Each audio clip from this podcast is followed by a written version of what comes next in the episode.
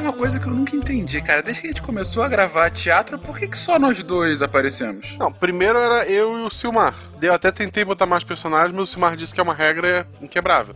São duas pessoas e sempre era eu e ele. Sabe lá por quê? Porque eu e ele tava sempre em todos os episódios, era para continuar, eu acho. E daí ele saiu, obviamente, passou pra ti, era eu e tu. Mas... O começo foi meio bizarro, assim, porque a personalidade do Silmar é diferente da tua. E pra fazer o teatro a gente tem que botar um pouco a personalidade da pessoa, né? Uhum. Então fica meio estranho, mas a regra é clara, assim, sempre é eu e você e ninguém mais grava o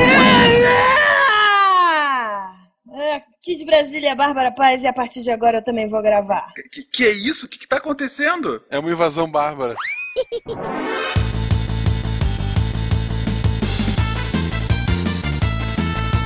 Olá pessoas, aqui é Fernando Malta de São Paulo. Quando eles chegam, são os bárbaros sanguinários que nos invadem, mas quando somos nós que avançamos, é uma ideologia libertária do nosso sábio líder. Uau! Boa. Muito bem. Bastião da Liberdade. o Bastião da Liberdade. Aqui é a Dani Madrid de São Paulo e vocês estão ouvindo o Brararum, a invasão dos barbárvores? o contraste com o Fernando foi absal. Né? Foi. Aqui é Matheus, professor Barbado de Curitiba, Paraná. E, cara, é hoje que a gente vai ver esses apelidos famosos aí. O Breve, o Calvo, o Martelo, todos esses negócios aí a gente vai ver hoje, cara. Como que esses nomes ficaram pra história. Aqui de São Paulo é o Pena e eu sou do time dos Barbados. É, você é do clube dos calvos, dos breves, é desse clube aí, né? Dos breves pretendo não ser, não. Esse é o Tariq que é. Salve rapaz, ave deviantes, meu nome é Willy Spengler, falo de Gaspar, Santa Catarina e é assim que meu Fusca anda!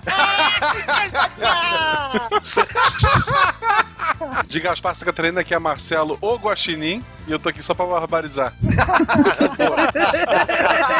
eu, tá, eu vi essa de longe também. Você está ouvindo o SciCast, porque a ciência tem que ser divertida.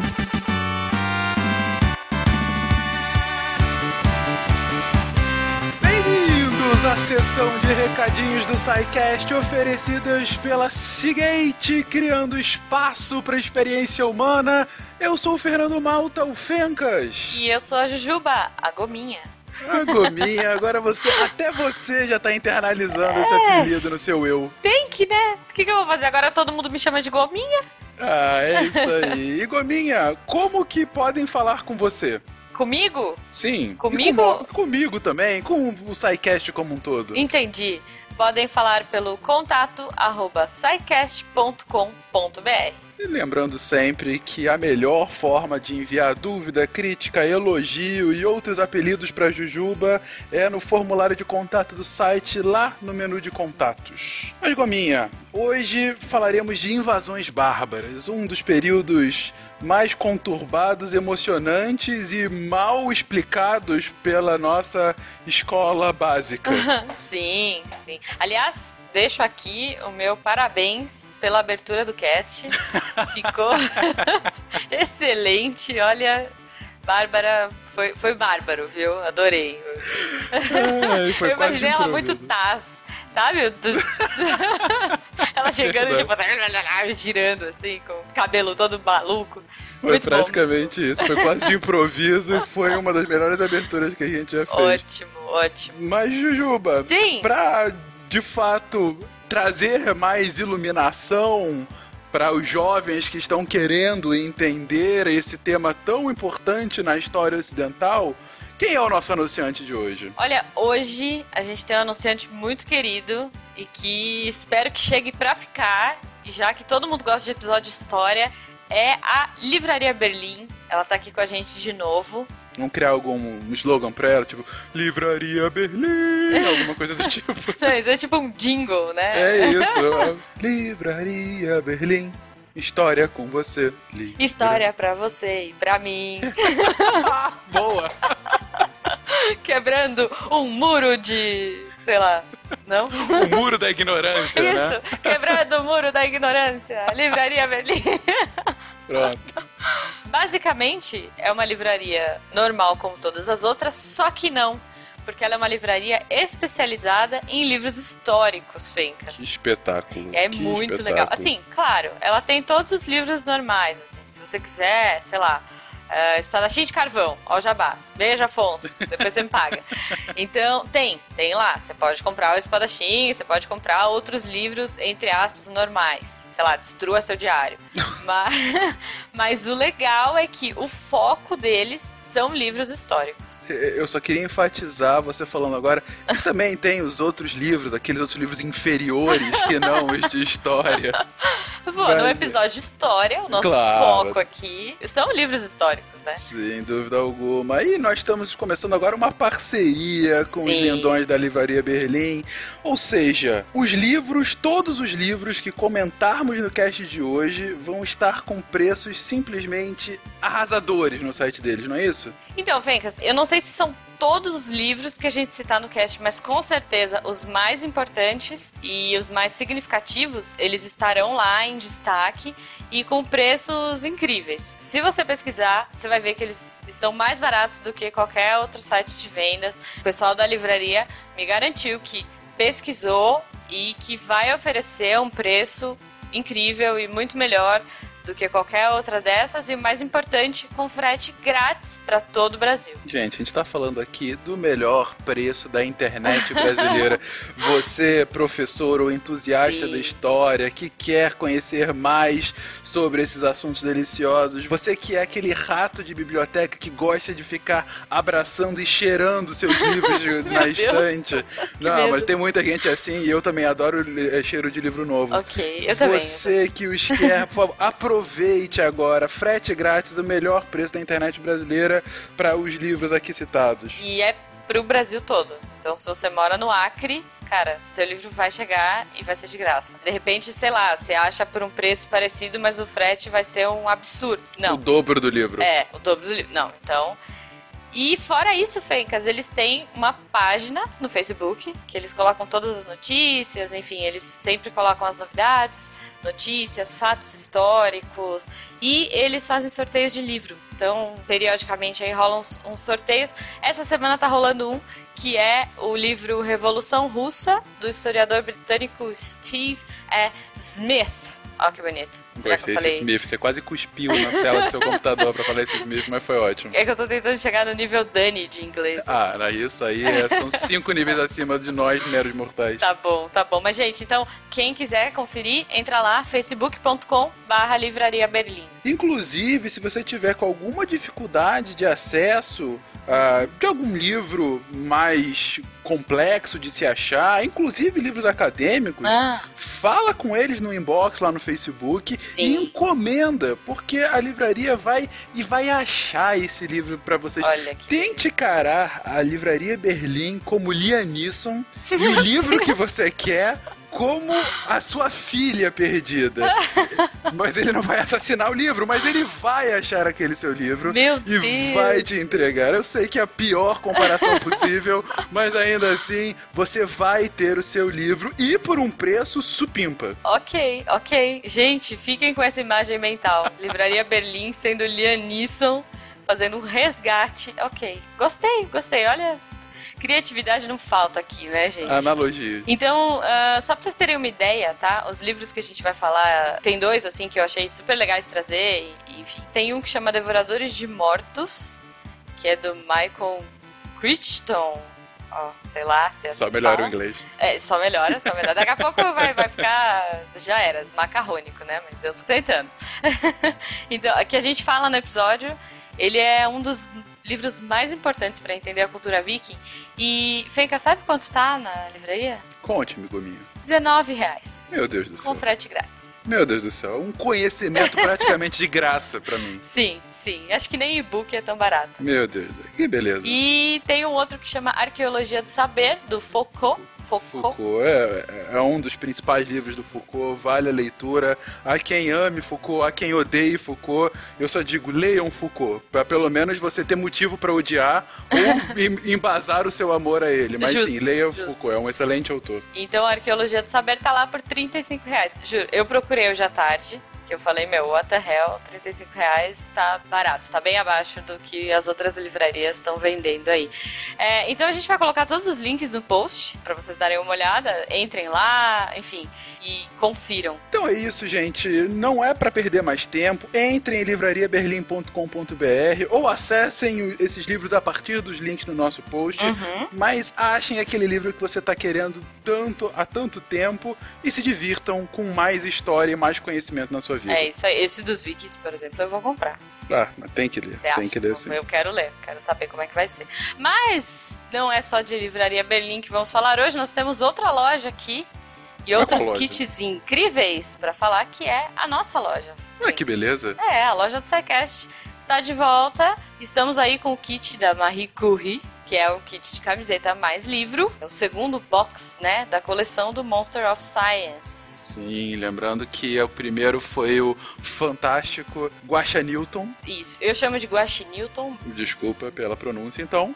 Mas que fez muito sucesso em jovens de 8 a 80 anos. E Então, Marie Curie continua nessa sequência de sucessos e de cientistas de renome internacional. Sim. E além disso, claro, outros itens disponíveis na nossa querida lojinha. Entrem em loja.sicast.com.br. Lembrando sempre que todos estão em pré-venda com entrega a partir do dia 30 de abril. É isso aí. Então, Monsters of Science aí, que mistura os cientistas mais legais com capas de disco e capas de rock, enfim. E SciCast. E SciCast, por que não? Não percam o kit da Marie, que é a nossa linda Maria. E vamos pro episódio? Eu quero ver. A Bárbara já invadiu lá no começo, agora acho que a gente tá invadindo o tempo dos meninos aí. Eu quero saber. eu quero ver essa invasão acontecendo. É, é, Esse recadinho só tá com analogias fantásticas, Jujuba. Parabéns para nós dois. Vamos pro episódio. Vamos, vamos.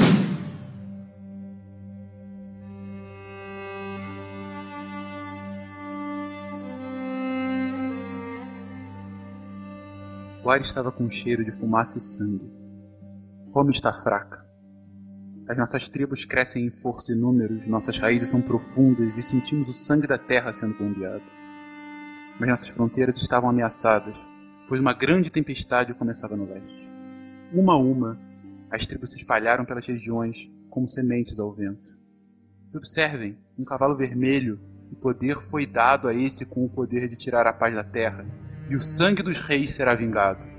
Grandes caçadores, vocês mergulharão suas espadas e lâminas em sangue romano, e os então poderosos lobos serão reduzidos a pó, pois estamos preparados para a guerra. O ar estava com cheiro de fumaça e sangue, e Roma estava conquistada.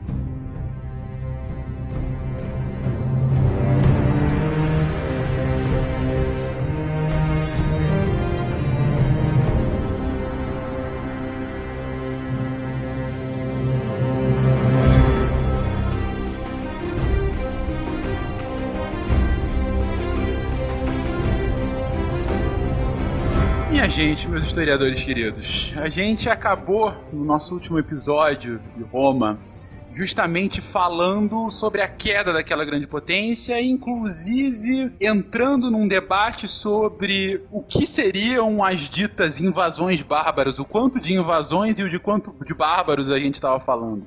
A gente passou bem por cima no último episódio, falou de algumas das tribos, de alguns povos, em especial aqueles que tiveram, digamos assim, mais a ver com o tema principal do episódio, que era de fato a queda de Roma. Mas agora a gente quer falar de fato desses povos, esses povos que emergem em paralelo com Roma e vão chegar ao ápice dessa miríade de tribos e povos ditos bárbaros, justamente agora, mais ou menos no século V. Não o ápice do que viria a ser, do que eles iriam influenciar daí pra frente, mas o ápice disso que a historiografia mais clássica, o que a tia Cocota nos ensinou, como invasões bárbaras. E é justamente nesse primeiro ponto que eu quero entrar, até trazer um pouquinho da discussão que a gente encerrou no cast passado. Por que invasões e por que bárbaros? Novamente. De quem, de quem é o ponto de vista pra gente afirmar que tais povos eram invasores e eram bárbaros, senhores?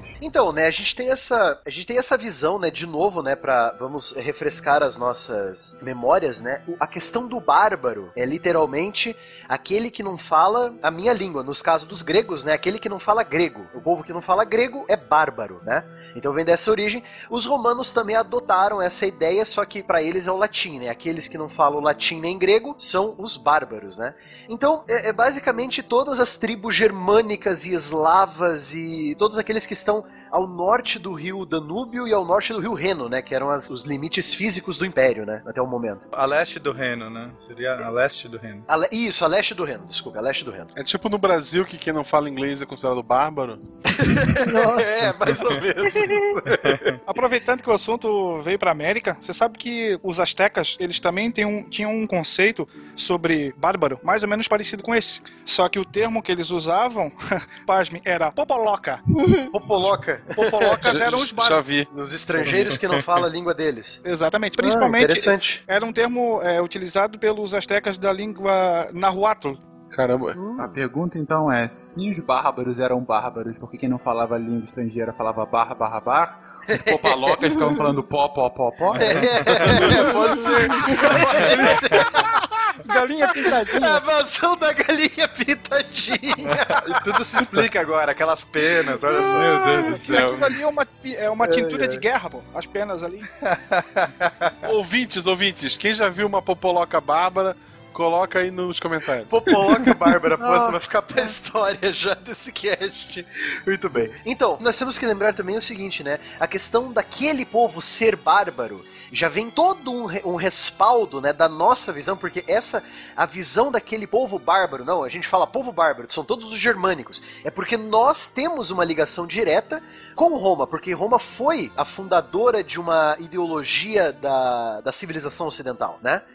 Então, nós costumamos, sim, brasileiros também, nós costumamos a ver isso nas nossas aulas, que essa ideia do bárbaro é totalmente romana. Nós estamos com esse costume há milênios já, entendeu? Até porque, já nesse gancho, acho que é importante falar que o Renascimento ele vai ter um papel muito importante Ah, quando certeza. ele vai retomar os valores romanos em detrimento aos valores medievais. E aí daí que a gente vai ver os termos cunhados como povo gótico, né, arte gótica no sentido de bárbaro. E, e aí toda a nossa cultura ela vai ser então baseada no ponto de vista romano, que era o pessoal do Renascimento retomando a cultura que valia a pena, né, do ponto de vista deles, negando todos aquele, aqueles mil anos de idade das trevas, né? Sim. E é por isso que a gente vai assumir esse ponto de vista. E mais ainda, né, Pena? Junto com isso, você tem, além da visão do bárbaro, é aquele que não fala a minha língua, vai ser agora aquele que é o pagão, aquele que não é cristão, é um bárbaro, né? Exatamente. Então você vai ter esse, esse adendo à palavra bárbaro, né? Eu fico pensando, por exemplo, a gente fala a influência de Roma, mas na verdade das línguas latinas, né? Porque depois se barbárie aparece de novo lá na frente no francês, daí a gente pensa no, no século XIX aqui no Brasil, a influência da França. Eu não sei, essas coisas de linguagem, às vezes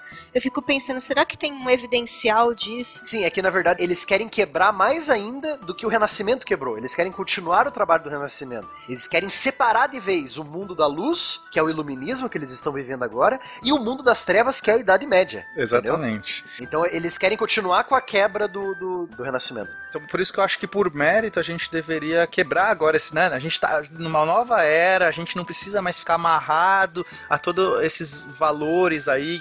É, a gente pode fazer uma nova historiografia e, portanto, a gente pode dar valor e, e trazer um ponto de vista para esses povos. Eu acho que esse cast ele é mais do que é, simplesmente é, contar esse pedaço da história, mas a gente dá voz a esses povos, a gente contar o ponto de vista deles, né? Sim, exatamente, Pena. Ponto de vista. Nós queremos trocar os nossos óculos. Vamos tirar os nossos óculos Perfeito. romanos e vamos pôr os nossos óculos germânicos agora, né? Exato. E aí, respondendo então ao Fernando, a gente agora vai tirar a visão de Roma de que eles estavam sendo invadidos, né? Porque esse sentido de invasão, é, você tem aquelas terras, você tem algum domínio e alguém está tomando de você. E agora a gente vai entender que esses povos já estavam tendo suas terras tomadas, são povos que já existiam nessas regiões e que agora talvez estejam fazendo uma nova reconquista dos seus direitos né?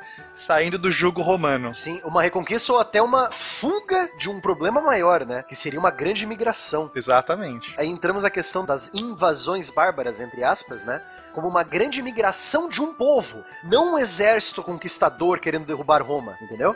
Eles estão fugindo. É, como já foi dito no cast de Roma, né? Eles estão fugindo de um problema climático que danificou as suas plantações, eles começaram a passar fome. O clima no norte da Europa começou a ficar muito mais ameno do que era. É, nessa época, a gente tem relatos de que a temperatura caiu 2 a 3 graus em média. Você fala assim, ah, o que é 2 a 3 graus? Mas a, média, 2, 3 graus é muita coisa. Sim. O efeito estufa vai levar, tipo, um aumento de 1 grau em 100 anos e, e as pessoas se desesperam por causa disso. Então, realmente, o clima ficou mais frio por uma questão de, de eventos aí, astronômicos e, e meteorológicos, mas eles precisavam de um lugar um pouquinho mais ameno, né? Aquelas terras gélidas do norte, tava difícil. E essa mudança, se a gente for analisar, ela se obteve num curto espaço de tempo, tá? Então você obrigatoriamente vai ter que sair da tua terra natal e partir para um outro local que te seja mais aprazível. Que sua- seu povo possa sobreviver. Mas, gente, vocês colocaram aqui já algumas diferenças básicas entre esses povos e os romanos. Vocês colocam a questão dos hábitos e dos costumes, de não estarem inseridos na cultura romana. Vocês colocaram muito bem a questão do cristianismo, né? Tem algum outro ponto que a gente merece destacar aqui, que a gente vai entrar mais profundamente mais à frente do cast, de grande diferença com os romanos? Os bárbaros não bebiam vinho, né? É, enquanto, é verdade, enquanto o regime romano era a base de trigo, vinho e azeite de oliva, o regime do- dos povos germânicos era de cerveja e carne. Os costumes na mesa da comida são diferentes, né? O jeito, o jeito de lutar é diferente. Tanto que Roma, se vocês quiserem dar uma olhada lá, eu fiz um texto lá sobre as três principais etapas da evolução do exército romano, né? A última etapa é justamente os romanos eh, tendo que. eh, eles se transformam em um exército meio que com características dos bárbaros, né? Dos germânicos, por conta do grande número de germânicos servindo o exército romano. Então eles pegam características de luta germânicas, né? É verdade. Eles até ficam com medo, chega uma hora de falar assim, ó, tem muito germânico aqui. É, tamo dando muita arma pra ser germânico, não tá muito legal isso aqui não, hein? que é o que aconteceu depois, né? De fato, por conta de ter muitos germânicos, ali ficou mais fácil eles invadirem. É, Aproveitando para falar um pouquinho, porque a gente teve reformas que foram propostas ali nos últimos suspiros de Roma pelo Diocleciano e pelo Constantino, né? Porque eles precisavam adequar o exército a essa nova situação. Um ponto é, de mudança bem grande que a gente pode perceber é que o- as atividades bélicas romanas elas deixam de ter um caráter ofensivo e passam a assumir um caráter eminentemente defensivo. Você não conquista mais, você tem que manter, né? Tanto é que a partir daí, aquelas formações eh, militares clássicas romanas, como as próprias legiões e a guarda pretoriana, elas foram praticamente dissolvidas. O que, que a gente passa a ter? Tropas de fronteira, né? Tentando manter a fortificação dos limites do mundo romano, o que eles chamavam limes, né? E também proteger a, eventualmente uma invasão e mais ou menos o que seria hoje uma força tática móvel que eram colocadas em posições estratégicas dentro do, do território romano. Então, a legião, aquela a, a manipular romana, aquela força monstruosa, aos poucos ela deixou de existir e a mão de obra que foi utilizada como substituição foi a própria mão de obra guerreira germânica ou bárbara, como queiram. Mas aí o ouvinte deve estar se perguntando, mas os bárbaros não estão invadindo? Por que, que Roma vai aceitar esse povo dentro do exército e tal? Então a gente tem que lembrar para o nosso ouvinte que existiam tribos que aceitaram acordos com os romanos, né? É só lembrar assim, tipo, pensem que em uma faixa de 100 quilômetros de fronteira, Roma tem uma fortificação, guardando aqueles 100 quilômetros de fronteira. Aí você tem uma tribo do outro lado, você faz um acordo com essa tribo. Seguinte, passa pra cá, você monta suas casinhas e suas fazendas aqui perto do meu forte, e você vai me ajudar a defender esse trecho. Então,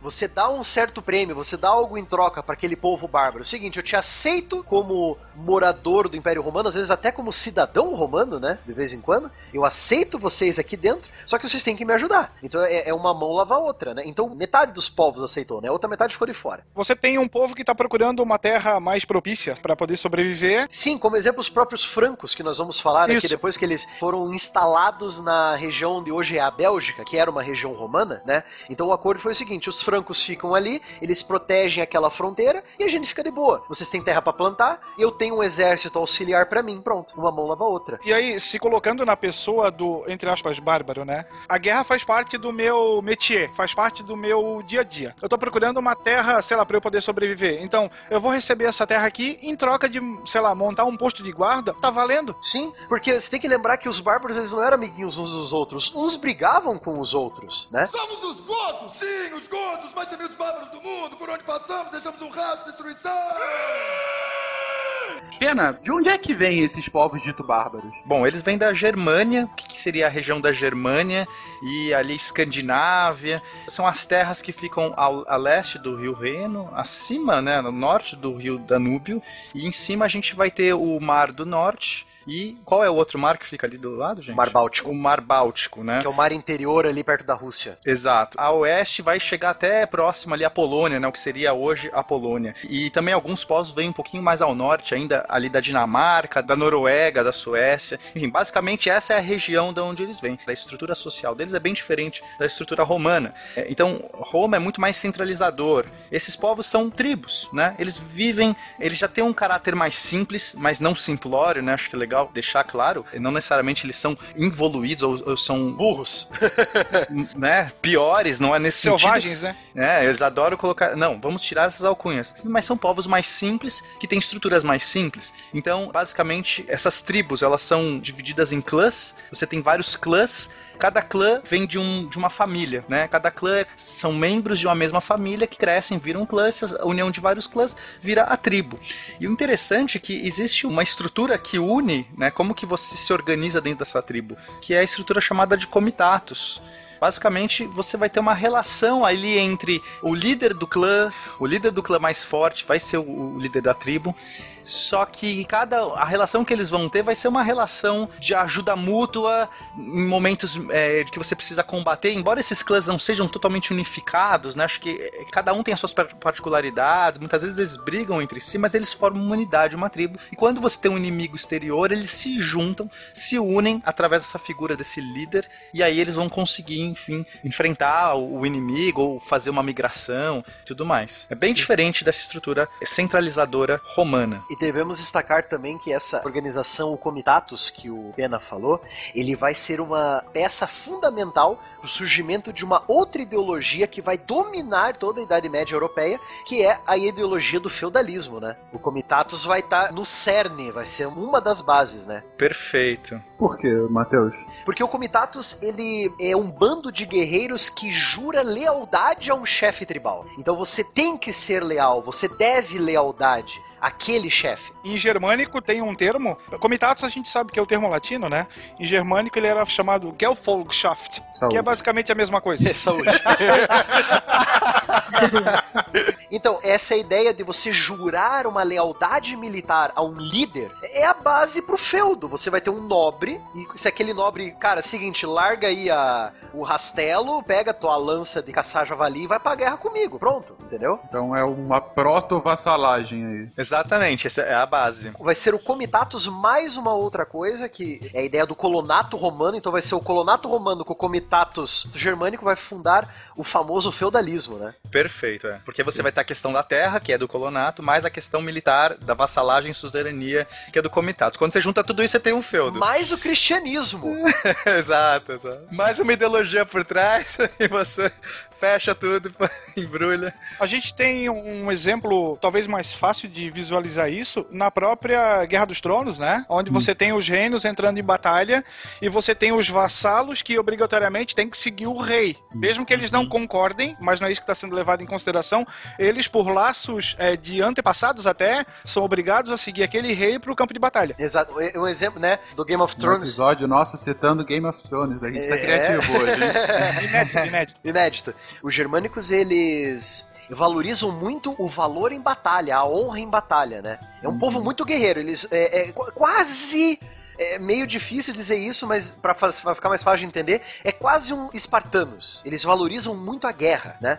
E a bravura em combate. Pô, não, aí você também foi longe. Não, mas, pô, pra entender melhor, né?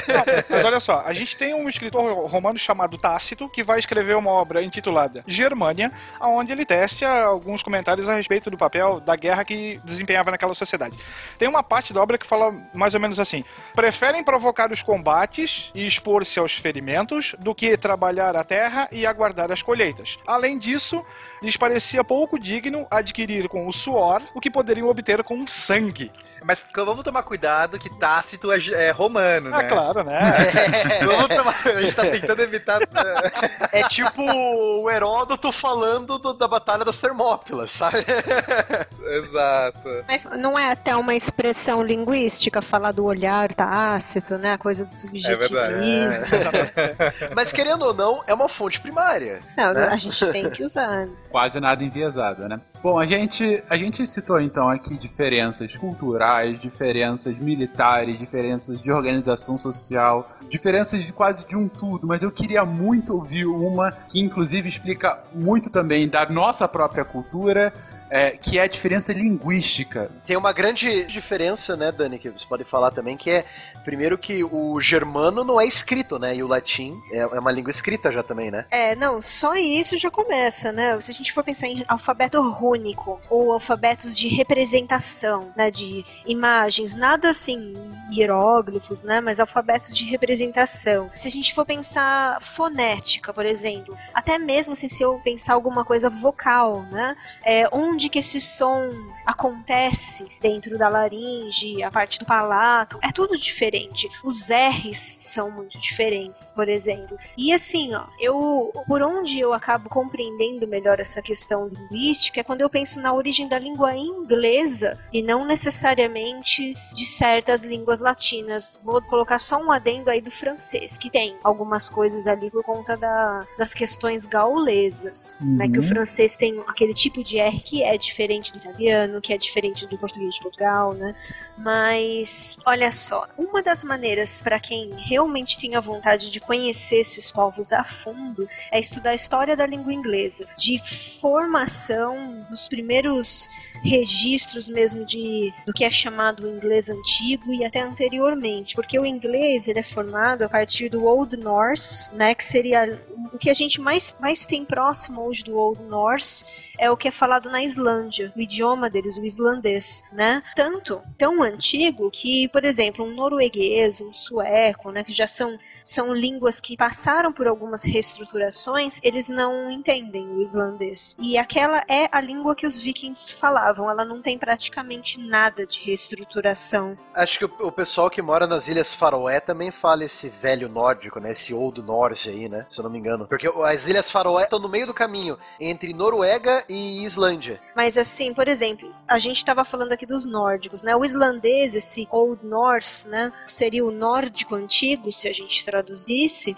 É um dos ramos que deu origem à língua inglesa. O outro seria o que a gente convencionou chamar de inglês antigo, Old English, que é um apanhado das línguas germânicas. Né? Então, aí são outras línguas. Então, por exemplo, se eu chamo de povos germânicos também, os vikings, linguisticamente isso é um problema, entendeu? Então, por exemplo, da, da raiz germânica que depois gera o alemão, o inglês, a gente tem principalmente o anglo-saxão, né? Ou até de forma bem antiga, a gente pensa o que seria o bretão, né? Existem idiomas que depois se você vai cavar, se você realmente tem interesse, tem o oceânico, tem o idioma da Cornualha, tem muita coisa o que Oceânica ou da Atlântida?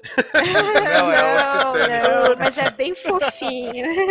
A gente, se vocês usarem como exemplo uma palavra como a palavra mar, né, que era mor, tem tantos nomes dessas origens, por exemplo, né, depois mais pra frente aí eu vou citar a Morgana, né, que é a nascida do mar, a Morigena, ou Morgoen, fada do mar. Tem esses nomes que depois eles vieram pra literatura mítica, eles dão, dão muito desse, eles te fornecem muita evidência, né, desses traços linguísticos que aí a gente consegue através disso você faz um esqueleto da própria história, né? E agora fechando aí, vamos falar um pouquinho de celtas só dessa parte linguística. Os celtas eles contribuem com algumas palavras. em relação à língua inglesa, mas é muito pouco comparado com as línguas nórdicas, né? É coisa assim de talvez menos de 10%, né? E a gente tende a pensar que esses povos que são autóctones, de parte ali das Ilhas Britânicas, mas em especial da Irlanda, né, também, ah, ou lembrando aí do país de Gales, o galês, né, a língua do país de Gales. O próprio escocês também. Então, o gaélico escocês e o gaélico irlandês, o inglês pegou pouquíssimo, pouquíssimo dessas línguas. Já o galês, né, a língua do país de Gales, já tem alguma coisa na grafia do inglês que entra. Então tem uma contribuição, vamos dizer assim, um pouco maior. Mas é, é um dos assuntos mais fascinantes que se tem muita evidência, mas assim, é pelo em ovo. Então é realmente aquela coisa do trabalho do historiador da língua, né? Sim. É, eu fiz questão de fazer essa pergunta, Dani, porque a questão linguística para mim me fascina demais, porque ela ajuda a entender muito da própria configuração do mundo e dos fluxos populacionais, né? Malta, fala a verdade. Você gosta de estudar língua por causa do Policarpo Quaresma. Fala a verdade. Não, você quer que o Brasil inteiro fale tupi-guarani, né? Fala a verdade, cara. É, Descobriu o meu sonho secreto aqui. Ah, só uma coisinha. Eu tava conversando um dia desses com um amigo meu sueco e ele tava falando pra mim assim: presta atenção, né? Porque eu estudava sueco e depois eu migrei pra estudar norueguês e tal. Ele ficou, inclusive, muito comigo, assim, bem. Porque tem aquela rixinha, parece a antiga rixinha de carioca e paulista. O sueco e o norueguês eles têm, né? Então aí ele falou pra mim: repare como nas línguas, né? Principalmente no sueco, como dependendo do povo que dominava a região, a gente falava oi e tchau de uma maneira diferente. Então, por exemplo, um, um exemplo assim mais interessante, quando de uma dada dominação francesa, eu não sei datar isso direitinho, é, eles passam a falar adeus né? Eles falam aie. A grafia é totalmente nórdica, que é A, D, J, O com o trema. Mas eles falam esse aie, que parece o adieu, né? O Adieu. adeus, o tchau do francês. Então ele falou, "Vai- dá uma olhada como que nós fomos um povo de vez em quando meio vendido, entendeu? Agora, eu achei ótimo essa rixinha que tem entre Suécia e Noruega, tirando o fato de guerras sanguinárias entre os dois povos, né? É quase igual ao Rio e São Paulo. Entre os três, né? Entre os três, É. porque é a Dinamarca que era que mandava nos dois. É Dinamarca, Noruega e Suécia, é. A gente encontra essa, sei lá, onipresença da guerra até mesmo em alguns nomes, né? Por exemplo, a gente tem nomes de origem germânica. Ricardo, ele vem da associação de dois termos, Rick, que seria poderoso, e Hard, ousado, né?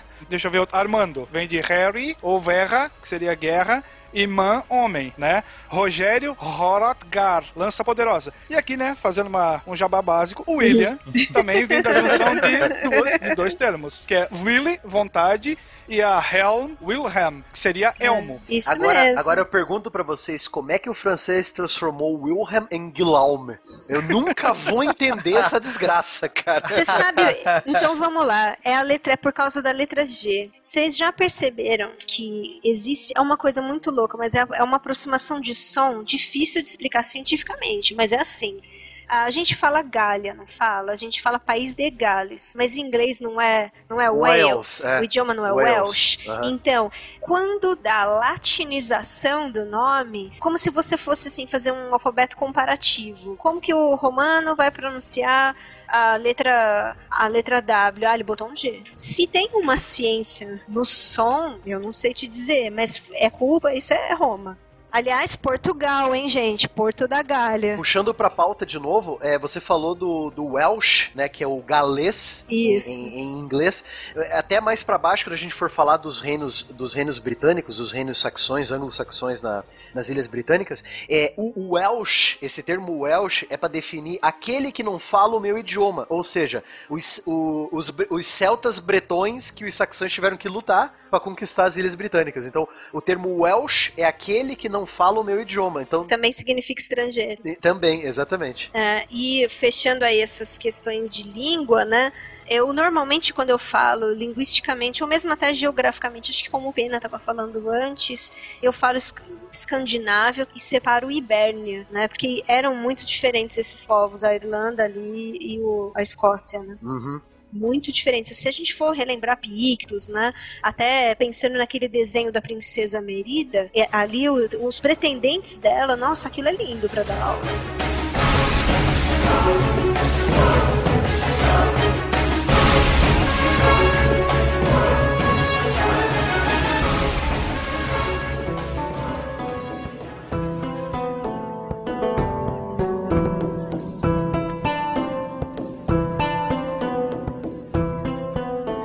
Então, a outra grande diferença também que eu acho legal de a gente destacar, né, Fernando, é o, o próprio papel da mulher nas tribos germânicas, né? Porque nós aí que nós estamos assistindo o seriado Vikings e tal, a gente vê lá as mulheres acompanhando os seus homens em batalha, né? Eu acho que é bacana falar sobre isso um pouquinho também, né? De fato, e a gente vai falar um pouquinho sobre isso, a mulher tem uma influência muito grande no modo de vida germânico, no modo de vida dos pretensos bárbaros. Mas a minha pergunta pra vocês é: por que ela não o tinha no modo de vida romano? Então, é porque na cultura, a cultura romana ela é muito patriarcal. Então, quem manda é o pater famílias, né? Aquele termo pater famílias, é o pai da família que manda. Então, a mulher sempre será submissa. Mas até aí vocês falaram que os, que os germânicos também tinham uma cultura hierarquizada pro, pro patriarcal Sim, também. tam- mas... também, mas o, o, o termo é que a mulher tinha mais liberdades, certas liberdades que a mulher romana não tinha. Então, assim, é, você começa a analisar, e realmente as duas culturas são uma coisa diferente.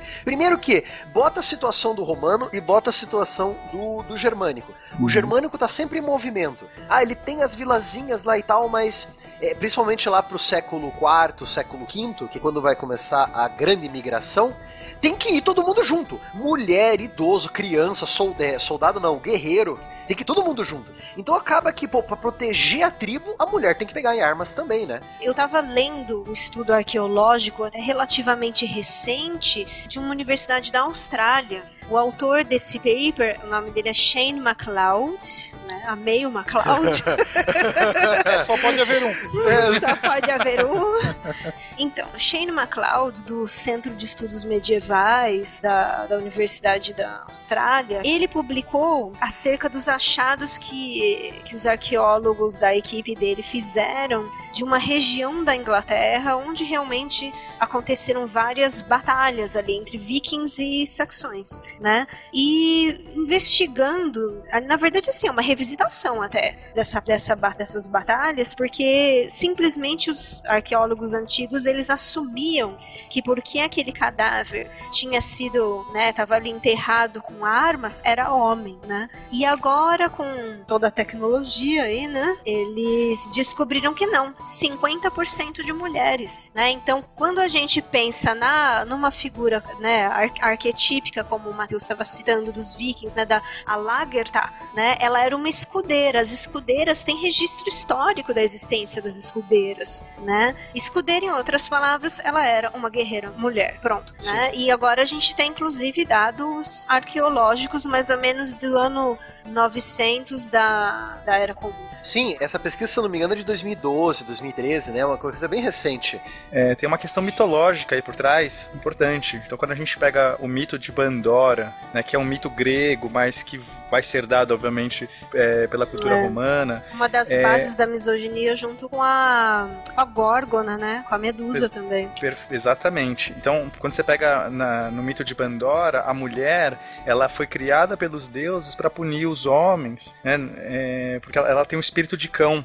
Então, ela é dada toda uma beleza, uma formosura, uma voz melodiosa, um monte, vários atributos divinos, mas o espírito é um espírito de cão. Eu não vou entrar agora no mito de Pandora, mas basicamente a importância que ela tem e, e o que, que ela leva consigo? Uma caixa e, e ela é curiosa. Então, e é dito para ela não abra essa caixa. E ela vai dada de presente para os homens, né, com uma punição para os homens terem roubado o fogo divino. E aí ela abre a caixa, espalha todos os males do mundo. Então você vê como a mulher, ela vem com todo esse mau presságio por trás, todo, ela é culpada pelos males do mundo. Então é natural você Sem contar que isso vai se refletir na cultura cristã também mais tarde, né? também isso vai ser dado, perfeito. Então, assim, quando a gente entende a mitologia por trás e vê como a mulher foi forjada de uma maneira que ela espalha os males, que ela tem uma voz melodiosa, ela pode. Estigmatizada, é, né? Estigmatizada. Então ela vai manipular você, porque ela tem uma, né, todo o atributo divino, mas o espírito dela é de cão e tudo mais. Então é natural, né? Quando a gente coloca esses elementos. Então, aproveitando esse gancho seu sobre a mitologia, explicando né, o porquê da mulher ser mais submissa na, na sociedade romana. Agora aí você pega a sociedade dos germânicos, que sim, já acreditavam nos, nos queridos deuses Thor, Odin, Freya, etc, né? Então a, a Uhum. mitologia nórdica estava presente, só que com nomes diferentes, né? Por exemplo, é, Odin era o Woden, né? E, e o Thor era Donar, né? E, e nomes assim. Mas a ideia era a mesma. Então você vê que uma sociedade fundada na guerra, a sociedade germânica era uma sociedade guerreira, em que você só alcança, entre aspas, a salvação, né? Os portões de Asgard, através do combate. Então a mulher acabava buscando, né, junto com o seu marido, lógico, é, o, o abrigo no Valhalla, o abrigo em Asgard, através da guerra, né? Então havia essa, essa certa liberdade com a mulher na guerra, tanto por causa dessa pesquisa aí, né, que a, a Dani falou, 50% dos esqueletos das incursões vikings na Inglaterra anglo-saxônica eram de mulheres, né? Exatamente, assim, a gente voltando até um pouco pro que a gente estava falando sobre influência, até que o Malta falou, usou essa palavra, né?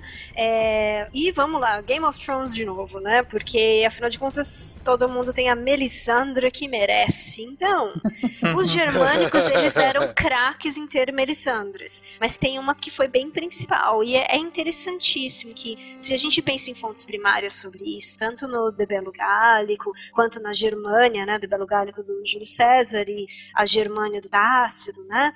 A gente vê o quanto que eles estranhavam essa aceitação da opinião da mulher. Era literalmente um estranhamento, né? Perceber a mulher ocupando uma posição de respeito, de que o homem via aquelas palavras como proféticas, mas não como um oráculo de Delfos apenas, né? Ou até como líder, né, Dani? Que nem como o caso da Búdica nas guerras germânicas contra os bretões célticos, né? Nossa, essa é demais. Boa lembrança. Exatamente. Perfeito, ela liderou 100 mil homens, né? Os 100 mil pessoas. Não vou nem falar mais homens, senão eu já vou estar correndo em erro aqui. 100 mil guerreiros e escudeiras. Isso, guerreiros e escudeiros, muito bom. E voltando aqui, a gente tem essa figura, são duas figuras, né? São as das mais importantes aí para essa sociedade que a gente está chamando aqui de Germânia, né? Que é a Aurínia e a Veleda. Eu tenho a sensação linguística de que esses nomes já estão um tanto quanto latinizados. A gente não, não encontrei assim o traço dos nomes originais, tá? E a Veleda, ela era a Melisandre mesmo, assim, por associação arquetípica, né, dos, na sociedade dos germanos. Uma E- milf? Milf de cabelo vermelho? Já vai falar que eu não tenho alma, já tô vendo tudo. O que, que vai começar o quê? Que eu sou diferentona, curupira, não tenho alma, onde isso vai parar? Mas então, aí a, a Veleda, que é muito interessante o, o tipo de influência que ela tinha, que era também de certa forma política, ela acaba sendo embaixatriz do povo dela em relação a. Mas nunca, né, que isso ia passar, mas tudo bem. Dizem que ela tem uma certa origem céltica, vou deixar no dizem porque não achei a fonte, mas aí faria um pouquinho de sentido o nome não ter tanto parentesco com as línguas que depois migraram aí para o alemão, né? Veleda me soa muito mais gaélico, realmente, do que alemão. Mas enfim, ela tinha, ela foi mandada para negociar a paz com os romanos, né? Ficou um- por um período mais ou menos de uns sete anos nessa função. Só que um pouco mais tarde aí, não sei por conta de quais razões, mas a gente imagina por conta até de tudo que já foi descrito aí que os meus amiguinhos comentaram sobre a sociedade romana. Eles não iam segurar a onda de uma representatividade feminina, do povo que fosse, do jeito que fosse, né? Imagino aqui até pela datação, eh, já tá migrando, estamos migrando aqui para a queda de Roma, né? Então estava tudo muito incerto. Somos os godos! Sim, os godos, os mais temidos bárbaros do mundo! Por onde passamos, deixamos um rastro de destruição! Então a gente fez essas diferenciações e um ponto que a gente já mencionou no cast passado, já falou no início, mas é sempre bom a gente ter em mente com relação a esses movimentos populacionais feitos por parte de todos esses povos, é que não foi um movimento em massa e de repente todo mundo foi migrando, ou como o William acabou até falando aqui em off, um grande rolezinho por parte dessas populações que acabaram tomando o restante da Europa. Não. Isso foi feito gradualmente. As, as próprias civilizações foram aos poucos chegando nas fronteiras de Roma. A gente falou isso no cast passado. De repente começaram a ser incorporados é, e influenciaram e foram influenciadas por parte desse império. O próprio Mateus falou agora um pouquinho antes sobre como o exército de Roma se moldou nessa, nessa terceira fase, inspirada nessas mudanças trazidas por conta desses povos. Então houve uma primeira fase que é das próprias migrações. Muitas dessas motivadas por motivos climatológicos, por motivos de inviabilidade de permanência no território anterior muito por conta dessa diminuição da temperatura média na Europa ao longo dos séculos 3, 4 e 5, que foi, na verdade, o que muitos chamam da última mini-idade do gelo, mini-idade glacial do, do qual a Terra passou. E sem contar os povos do leste, né, das estepes que também estavam queimando todo mundo, não importa se é germânico ou romano. Sim, sem dúvida. E, e a segunda fase acontece de fato durante e pós-invasão de fato do Império, sendo talvez colocado coroada pela própria queda do, do, da capital, do, da cidade de Roma, uh, em que você tem não só agora um movimento dessa população e, e entrando na lógica do Império Romano, mas você começa a sobrepujar esse império. E esse movimento continua acontecendo até depois da queda de Roma, porque esses povos, alguns se assentam, outros continuam migrando e acabam se posicionando mais ou menos em configurações que vão se tornar mais estáticas ao longo dos próximos séculos. Mas o que eu gostaria de trazer agora mesmo é tirar, como a gente já mencionou um pouquinho antes, esse estigma de homogeneidade entre os povos germânicos. Na verdade, a gente está falando aí de uma série muito diversa de tribos, de povos, que acabam se deslocando em épocas diferentes, para lugares diferentes e com as suas próprias peculiaridades. Então, e aí eu chamo vocês, meus nobres guerreiros históricos. Então, é, a gente pode começar essas diferenças dos reinos e dos povos germânicos, né? Vale a pena citar aqui uma, uma citação pop, né? Que é o jogo da, da franquia Total War, que eu adoro, né? Tenho todos até agora aqui, que tem fundo histórico, né? É, o último que eles lançaram sobre história, que é o Total War Attila, né? Que leva o nome do, do rei dos Hunos. Do biólogo. E, do biólogo, Átila, biólogo, pesquisador, exatamente, esse cara aí. e rei dos Hunos. Ele leva o nome dos rei, do, do, rei dos Hunos, né, do Átila, e ele mostra, você não, você não joga só como os Hunos, você joga com, com os povos que realmente pegaram as terras de Roma, você pode jogar de Roma ocidental, de Roma oriental, mas já aviso que, spoilers aqui, né, é, não é muito fácil jogar com Roma nessa época, mas tudo bem, né.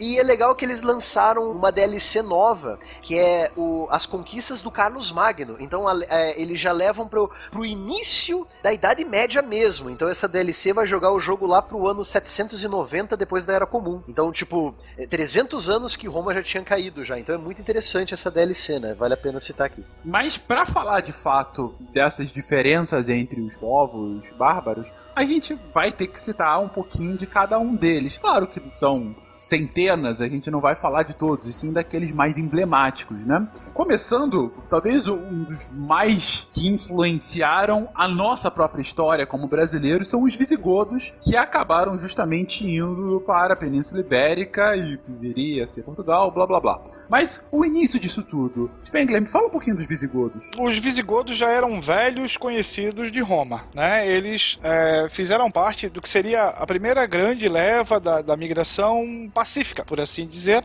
para as terras imperiais. Fizeram um acordo com Roma para defender justamente a região da Ibéria e para evitar que aquela própria região caísse na mão dos hunos, né? Então, em um certo momento, eles aceitaram a autoridade do, do imperador romano e até assimilaram algumas, alguns, principalmente o jeito romano de, de governar, né? Mas, quando Roma caiu, os visigodos estavam livres, leves e soltos para expandir a sua influência da forma como eles bem queriam, principalmente durante o reinado de um soberano chamado Eurico no século, no finalzinho do século V, né? Todo o sul da região da Gália caiu sob seu controle. Né? Tem um documentário bem legal falando é, sobre os visigodos e a barreira que eles formaram contra a expansão do, do dos mouros. Está em espanhol, está disponível aí no YouTube, que é bem interessante para quem tiver afim de entender. É, a defesa da, da Península Ibérica, a invasão dos árabes, a barreira feita, a barreira defensiva feita pelos visigodos. É bem legal. Acredito que vai estar tá aí no post para mencionar aí para quem quiser ver. Né? Existe um, também um documento escrito dessa época que ajuda um pouquinho a entender essa romanização do, dos visigodos. Um dos primeiros códigos é, pós-Roma, chamado Codex Euricianus do ano de 457, que mostra, né, uh, justamente um código de leis escritas. Se a gente fizer uma regressão breve, é, basicamente, quase todos os povos bárbaros eles possuíam uma tradição oral, muito poucos escreviam. Então agora a gente já tem um código escrito pelos visigodos com as suas leis, né? Que depois vai dar origem à chamada Lex Visigotorum, lá no século finalzinho do século 6 e o século 7. Seria também o código visigótico que vai influenciar aí durante a Idade Média praticamente toda a Europa Ocidental. Bom, as leis visigóticas elas eram aplicadas tanto para os próprios godos como para os hispânicos que estavam sujeitos a essa lei no passado. E aí eles vão substituir todo o, o, o código é, de direito romano que existia anteriormente. E aí a gente tem novamente uma divisão militar, uma divisão civil em relação à administração que estava mudando, né? A, o surgimento dos duques, dos condes, que começaram a receber mais responsabilidades fora dos do, seus direitos civis e militares. Aqui a gente até pode fazer uma ponte ainda que, que longínqua, lá novamente com o feudalismo da Idade Média, aonde o senhor feudal vai ser uma voz praticamente é, independente naquele seu condado, ou naquela, na, no, no, seu feudo, por assim dizer, né? Sim, porque nós estamos vendo o nascimento da, da Idade Média bem aqui, né? Na, na, na frente de nós aqui. Uhum, exatamente. E uma situação interessante, a gente estava comentando antes um pouquinho em relação ao papel da mulher. Aqui, na, nos visigodos, a mulher, diferente da, das outras, principalmente de Roma, a mulher poderia herdar a terra, poderia herdar o título, poderia inclusive administrar isso tudo independente do seu marido ou de uma figura paterna poderia assinar documentos, dispor da terra, poderia fazer-se representar sem necessariamente ter uma voz masculina que lhe desse é, um valor maior, poderia testemunhar em tribunal a partir dos 14 anos e, inclusive, organizar o seu casamento a partir dos 20. Isso é uma diferença gigantesca se a gente levar em, em, em consideração a civilização romana. É, vindo de um povo rotulado bárbaro, selvagem, né? Então, olha, é. um povo selvagem, né? Aqui a gente tem um papel é, proeminente da mulher. E a gente está falando de uma mulher mulher jovem, né? 14 anos para você com força de, de testemunha, e 20 anos para você simplesmente decidir com quem você vai se casar. É que lembrando, nesse período, as, é, as mulheres casavam muito jovens, né? Com 12, sim, 13 sim, anos, sim. né? E parte, interessante lembrar, parte do dote da noiva, principalmente se o casamento fosse entre é, membros de tribos com guerreiros poderosos, era um contingente de soldados que acompanhava o dote. Então, a gente já vê uma diferença muito grande. Eu gostei muito de vocês terem trazido essa questão do código gótico. Porque uma das coisas que eu queria entender, e deve estar muito relacionada justamente às diferenciações Uh, pós-queda do Império Romano, uh, trazidas pelos povos germânicos, dessa da lei romana, né? Porque você tem um, por exemplo, o regime legal brasileiro tem diferenças crassas ao regime eh, americano, o próprio regime inglês. E eu queria saber se tinha alguma influência aí. Uma ideia também errada, quer dizer, errada. Uma ideia que comumente é, o termo bárbaro e selvagem possa é, difundir é que esses caras simplesmente passaram um rolo compressor e destruíram tudo que existia de Roma, né? Quando na verdade não foi isso. Nós temos uma amálgama de vários itens. A, a lei foi só uma delas, né? Lembrando, lembrando nos caches de Roma, até no, no, no segundo e no terceiro cache, lembre-se que o Bárbaro ele está invadindo as terras romanas, só que ele olha para Roma com aquela ideia de, pô, eu quero ser que nem eles. Um dia sabe? eu chego lá. Eu, eu, um dia eu chego lá. Eu quero construir anfiteatros que nem eles. Eu quero construir aquedutos. Eu quero construir estados. Então, eh, povos, sim, povos bárbaros se admiravam com a grandiosidade e a riqueza de Roma. Eles falam, cara, eu quero ser assim. Então eles não vão passar o rodo em tudo, entendeu? É natural você, você sempre olhar pro vizinho, né? A grama, a grama tá sempre mais verde no jardim do vizinho, porque você tá vendo com uma visão de fora e você tende a ver as coisas melhores. Então existia toda essa mítica por trás de Roma, do ideal romano que eles queriam ser, e ao mesmo tempo o contrário também, que de ter uma identidade também, de ser um povo e tudo mais. Então, dessa amálgama da influência romana mais a cultura bárbara, né? Dos ditos bárbaros, é que vai é, sair a Idade Média, né? Então, o próprio Então- conceito de feudalismo vai vir do colonato romano mais do comitatus dos bárbaros, né? Então o motivo de todas as invasões bárbaras é recalque. Sim, é, pode-se dizer que sim. Beijinho no ombro. Beijo no ombro, só pra invejosas de plantão. Beijo no ombro, só que fecha com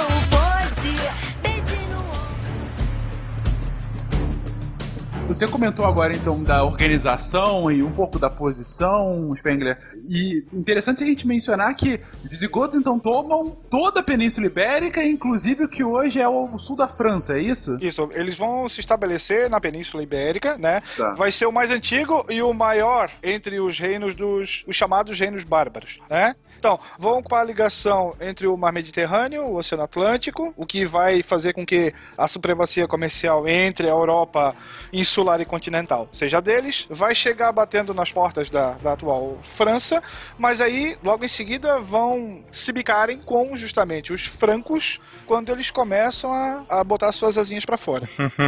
E vão servir de, novamente, de, de anteparo, né? Defensivo, quando do movimento dos mouros, né? Dos árabes que vêm pelo norte da. Só que dessa vez o anteparo defensivo para a cristandade, né? Exatamente, Que por eu- sinal, na época, muito recente, né? O bastião da cruz de Cristo, exatamente. Então, é aí que tá. É, Isso eu acho que é fundamental para que o ouvinte entenda. Os visigodos chegam na Península Ibérica mais ou menos em que século? Ah, o século V. No Século ano 400, é. No 400 ano e pouco. 400 e pouco. Os, eles são, primeiramente, desafiados e até conquistados, o sul da Península Ibérica, pelos mouros em 711. Então a gente está falando aí de 250 anos de conquista e de domínio visigodo naquela região. Gente, só pra gente lembrar, o Brasil não tem 200, tem pouco mais de 200 anos, é, se a gente com- com- é, colocar 1808 como o início da independência. Se a gente colocar como independência 1822, o Brasil não tem 200 anos ainda como nação. Como nação, como república, putz, não tem 150. E a gente tá falando aí de uma civilização dita bárbara que domina o que hoje é Espanha, Portugal e parte da França por mais de 250 anos. E que detalhe, quando, se eu não me engano, quando eles chegaram na Península Ibérica, eles já eram cristãos, só que eram cristãos da seita ariana. Não da seita ortodoxa, que era dos gregos, mas eles eram cristãos, então você já tem essa ideia de que, pô, ó, os caras estão invadindo aqui, os caras ainda acreditam em. são politeístas. Negativo. São germanos que já acreditam que existe um único Deus e que Jesus Cristo é o seu filho, né? Perfeito. Bom, e ainda sobre os mouros, gente, a gente vai ter um cast específico sobre ah, o expansionismo árabe e islã, né? Enfim, Que é a das gente- expansões mais rápidas da história, né? Sim, então a gente vai voltar a falar sobre os mouros ah, em casts posteriores. Então, vale a pena citar aqui um livro, um livro muito legal, pra quem tem curiosidade sobre história, mas tem muita pressa, né? O título é um livro bem recente, é, foi feito por uma historiadora. É A História do Mundo para Quem Tem Pressa, da Emma Marriott, Ma- Marriott, sei lá como é que se pronuncia esse negócio aqui. É uma coletânea de textos rápidos sobre a história mundial, né? Resumida em 200 páginas. É um resumão, é uma, é um, como o meu professor na faculdade diria, né? É um livro de divulgação da história. Isso aí. Não é um livro para você, não é um livro para você usar na faculdade, mas é um livro para quem tem curiosidade. Vale a pena dar uma olhadinha aí. Ela é uma que resume a, a conquista bárbara como é, do recalque. É, é, possivelmente sim. Ela usaria a visão do Guaxá. Sim. Perfeito. tá ótimo. O segundo povo germânico, o segundo povo dito bárbaro, é, a mencionar aqui são os francos. Pena, fala um pouquinho deles. Bom, os, os francos eles têm essa origem germânica, em- embora exista muita controvérsia entre os historiadores para qual região exatamente que eles vieram. Alguns falam que eles vieram do Vale do Rio Reno, outros um pouco mais ao norte, ali perto da Holanda. Mas o que importa é que eles é, eram um povo que estava ali nas proximidades do, do Império Romano. Eles se debateram contra os romanos por muito tempo, né? Tiveram vários embates ali, mas finalmente ali por volta do, do ano 350, 355, é, o imperador Juliano ele acaba é, trazendo, né? ass- Assim como ocorreu com outros povos, trouxe pro lado dele e falou assim: ó, cuida aqui dessa região, que era a região da Gália, fica aqui tomando conta dessa fronteira, porque. E, e aí você pode ficar aí, a gente não te incomoda, né? Então eles começaram se estabelecendo ali na região da Gália, mas em pouco tempo eles começaram a se expa- expandir e, e- e foram. acabaram dominando a toda a, a região da Roma Gaulesa, que é a região ali hoje que a gente entende de França, é, estendendo. Então eles, eles se estenderam da França, da, da- né, o Franco vai dar o nome dessa região para França, justamente por isso, e até um pedaço ali da, da Alemanha vai ser a região onde eles vão atuar. Também conhecida como Franquia, né? Na época. Ah, é, Franquia, ou Franquia, enfim. Bom, eles têm uma própria língua, né? Que seria um proto-francês, no frâncio. A palavra franco significa livre, né? Embora o que a gente entende de liberdade não se aplicava necessariamente para os escravos, mulheres, enfim. Olha só que interessante, né? As mulheres não tinham os mesmos direitos que os homens francos livres, né? É. Agora aí a gente lembra da mesma época os visigodos já tinham aqueles direitos lá escritos ainda por cima, né? Então você vê que os esses povos germânicos, eles vão ter, eles podem, a gente chama de povo germânico, a gente tenta aglutinar eles num grupo só, mas você vai ver que cada um tem a sua diferença, né? Exatamente. Anos luz de diferença, né? Se tu comparar a situação da mulher. Pô, com certeza. Por isso que a gente não pode, inclusive quando a gente entrar na Idade Média, a gente não pode ficar colocando tudo no balde da Idade Média, né? Ou aqui no balde dos bárbaros. Bom, mas o que importa é que quando né, o Império Romano foi se desfazendo aí no século V e tudo mais, eles ficaram com aquela região. E aí existe toda uma mítica por trás da, da fundação da dinastia Merovíngia, que é atribuído ao seu líder, o grande líder Meroveu, que, enfim, a- a- os, os- os historiadores não- ainda não sabem exatamente é, se existiu ou como que era essa figura. É mais um desses grandes líderes, né? Que a gente vai ver por aí. É, se eu não me engano, a gente só conhece o neto dele, né? É, o- a gente só conhece os sucessores dele. E o no, no Matrix, né, tem o Merovingio. foi um dos piores vilões do cinema, mais mal aproveitado. Eu considero ele um pseudo vilão, cara, porque aquilo lá não dá nem. Não, não, muito ruim, muito ruim. Nem conta, cara. Somos os godos! Sim, os godos, os mais temidos bárbaros do mundo! Por onde passamos, deixamos um rastro de destruição! Mas o que importa é que ele é uma dessas figuras lendárias, assim como o Rei Arthur e outros que, que vão fazer parte dessa mítica, que é usado, os, os povos usam essa mítica para se fortalecer. A gente tem que entender que esses povos, eles estão se constituindo como povos. Deixa eu ver se entendi. Você tá falando que o Meroveu é o rei Arthur dos franceses, isso? Olha só, colocando palavras na minha boca. Pronto. Mas eu acho que sim, cara, porque eles é, é comum na França, até você vai ver na Guerra dos 100 Anos e tudo mais, eles referirem a, a esse antepassado de Clovis, e, e, né, que a gente vai chegar em Clovis, e portanto. Carlos Magno, tudo isso de uma maneira mítica que vai deixar essas pessoas com uma identidade. É, Você, a gente tem que entender que esses povos estão buscando uma identidade. E isso também é um dos motivos do próprio cristianismo. Sabe o que é legal citar aqui, Pena? Você falou dessa coisa do, do mítico, essa coisa mítica que vai, vai fundar algumas ideias na Idade Média, né? Tem o, o seriado Vikings, né? E na terceira temporada, pros, pros episódios finais, eles acabaram querendo invadir Paris, né? Uhum. e só que Paris era a capital dos reinos dos, fr- dos francos do oeste, né? O reino da Franquia Ocidental. A Franquia Oriental ia virar o Sacro Império Romano, né? Se eu não me engano, era Carlos o Calvo, que é, é neto do Carlos Magno, né? Ele tava lá é, segurando a cidade. E tem a tal da Auriflamme, né? A bandeira do São Denis, o grande símbolo da- dos franceses, que é a bandeira do São Denis, que é o patrono da França, ou da Franquia, no Uhum. caso, né?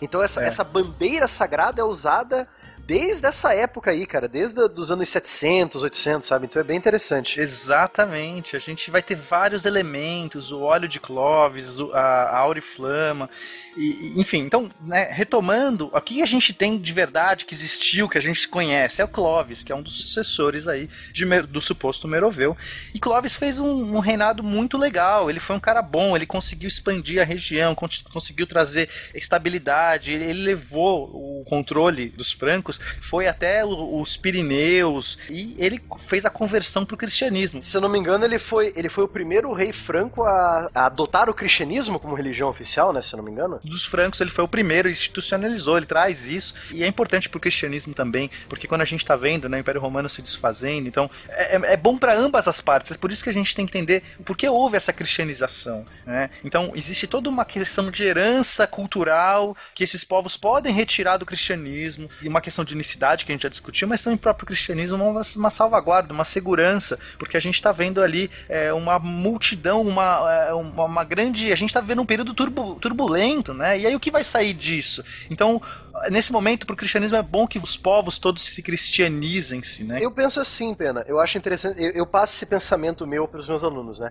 A igreja, ela, ela é a única instituição que sobreviveu à queda do Império Romano Ocidental, né? A Igreja Católica, Apostólica Romana. Ela não tem mais o braço armado do, do Império para protegê-la, mas ela tem duas coisas importantes. Ela é a guardiã dos escritos e da cultura romana, que lembre-se é o que os bárbaros também querem, eles querem um pouco da cultura romana, né? Exato, e, e do dinheiro também, né? Então tem tudo aí. Isso, e é uma instituição rica. Então você tem, você tem essa troca. Seguinte, meu filho, você aceita Jesus como seu salvador, a gente faz um acordo aqui, ó, né? Rola um dinheirinho e uma, um conhecimento, aí você protege a gente, pode ser? Ah, pode ser, né? Então você tem esse acordo, né? Uma mão lava a outra de novo, né? E aí a igreja volta a ter o seu braço armado, né? E volta a ter o braço armado. Mas, Exato. e agora vamos pensar do ponto de vista desses povos. Esses povos também não estão tão seguros nas suas terras, porque assim como eles chegaram, outros estão vindo aí, e amanhã pode mudar tudo. E eles são povos que a gente põe no mesmo saco, mas não são, né? Eles, cada um tem as suas individualidades. Sim, é a segunda onda de invasão, né? Que aí seria a segunda onda de invasão é a onda dos vikings, dos magiares, dos ávaros, do- dos balcãs, né? Então você tem, você tem uma segunda onda ainda, né? Exato, eles sabem disso, eles estão sentindo essa pressão. Então, será que não é interessante todos nós sermos cristãos ou, ou dividirmos algum elemento que nos une, mesmo que seja só na religião, mesmo que seja. Você percebe? Porque é mais fácil, no momento de crise, vocês se identificarem mutuamente e se defenderem contra os outros povos. Então, é um, é um jogo, é, é uma, é uma grande. É, existe um monte de coisa que acontece ali que não é tão simples a gente pensar como ah, Clovis recebeu iluminação divina e se converteu. É muito mais complexa essa história, tá? Mas é, é- é natural a gente entender que esses movimentos vão, se, vão utilizar do, do cristianismo e o cristianismo utilizados desses povos germânicos numa relação mútua, um- quase que numa, numa simbiose, né? É, não à toa, inclusive, o, como que a religião, na verdade, isso é o que a gente fala, mas a religião é o fato causador da própria criação dos Estados-nação, um milênio depois. Com certeza. É, a partir da religião é, e da necessidade de uma organização interna a partir de uma nova lógica que superasse a questão dos feudos, que é, os estados se veem a necessidade de, de existir um estado, né? Do, do- do império passar para um estado-nação, de fato. Mas enfim, isso a gente já tá passando aí, como eu disse, um milênio para frente. Bom, seguindo aqui com a história dos francos, né? Então, o reinado de Clovis vai ser muito legal, ele vai conseguir trazer coisas boas, enfim, mas, né, tudo que é bom dura pouco. E aí a gente vai ter um período aí, a partir do, do, do século VII, a gente vai ter um período ruim de vários líderes fracos, que são reis jovens, que eles muitas vezes estão mais preocupados em se divertir, né, ficar curtindo a vida do que, do que se responsabilizando pelo povo. É tipo os Joffreys, né, fazendo o, o paralelo aí, o Game É. of Thrones é como se tivesse subido ao trono aí o Joffrey. E, e é um período complicado, que é conhecido como a época dos reis indolentes, né? Mas, enfim, aí pra resolver esse problema, vai entrar um outro cara, o Clotário II. Clotário. Clotário não é um bom nome. Parabéns. Começou, começou. Agora Parabéns, papai e mamãe. O pior é que ele é Clotário II. Segundo. O cara já tinha sido chamado de Clotário. Ah, é? Meu descendente vai sofrer tanto quanto eu, Clotário II. Esse é um problema. Bom, e, e ele vai. Ele foi um pouquinho melhor do que os outros, e ele vai acabar criando, pra defender, né, contra esses problemas que ele já, já anteviu, a figura do Major Domus, né, que seria o responsável, o, o mordomo do palácio. Então esse cara é como se fosse um primeiro-ministro, vai. A mão do rei? É, como se fosse uma mão do rei, isso, uma mão do rei. Esse cast oficialmente vai receber o subtítulo de o, o primeiro de vários citando o Game of Thrones direto. Isso é, só serve pra ilustrar que o nosso amigo R. Martin se baseou na história, né? Aham, é um bom pesquisador. Enfim, então vai, a mão do rei, né, o mordomo do palácio, né, parece uma coisa do tipo, o cara vai estar abrindo a porta ali, e, e só que isso tudo é só pra despistar quem tá no poder, se sentir no poder ainda, mas quem vai realmente começar a tomar essas decisões e garantir o bom andamento do reino vai ser esse cara, né? Sim, porque se você parar pra pensar, todos esses descendentes do Clovis estão querendo festejar, estão querendo aproveitar, fazer eh, disputas e, é, lógico, disputas de briga, né, e festas, eles querem se divertir. Ah, o meu tataravô fundou esse reino, agora eu quero me divertir. Então quem que vai reinar de verdade, quem vai comandar o reino dos francos, vai ser esse mordomo do palácio, né, o Major Domus. Alguém precisa botar ordem na casa, né? Sim, exatamente. Exato. E aí o que, que vai acontecer? Um desses mordomos, né, um dos mais famosos vai ser quem? Carlos Martel.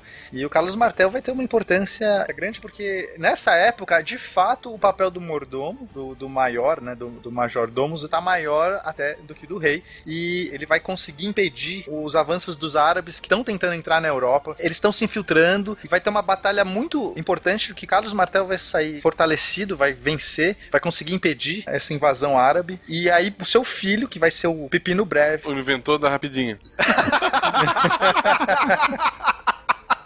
Sem comentários. Muito bom, Guaxá.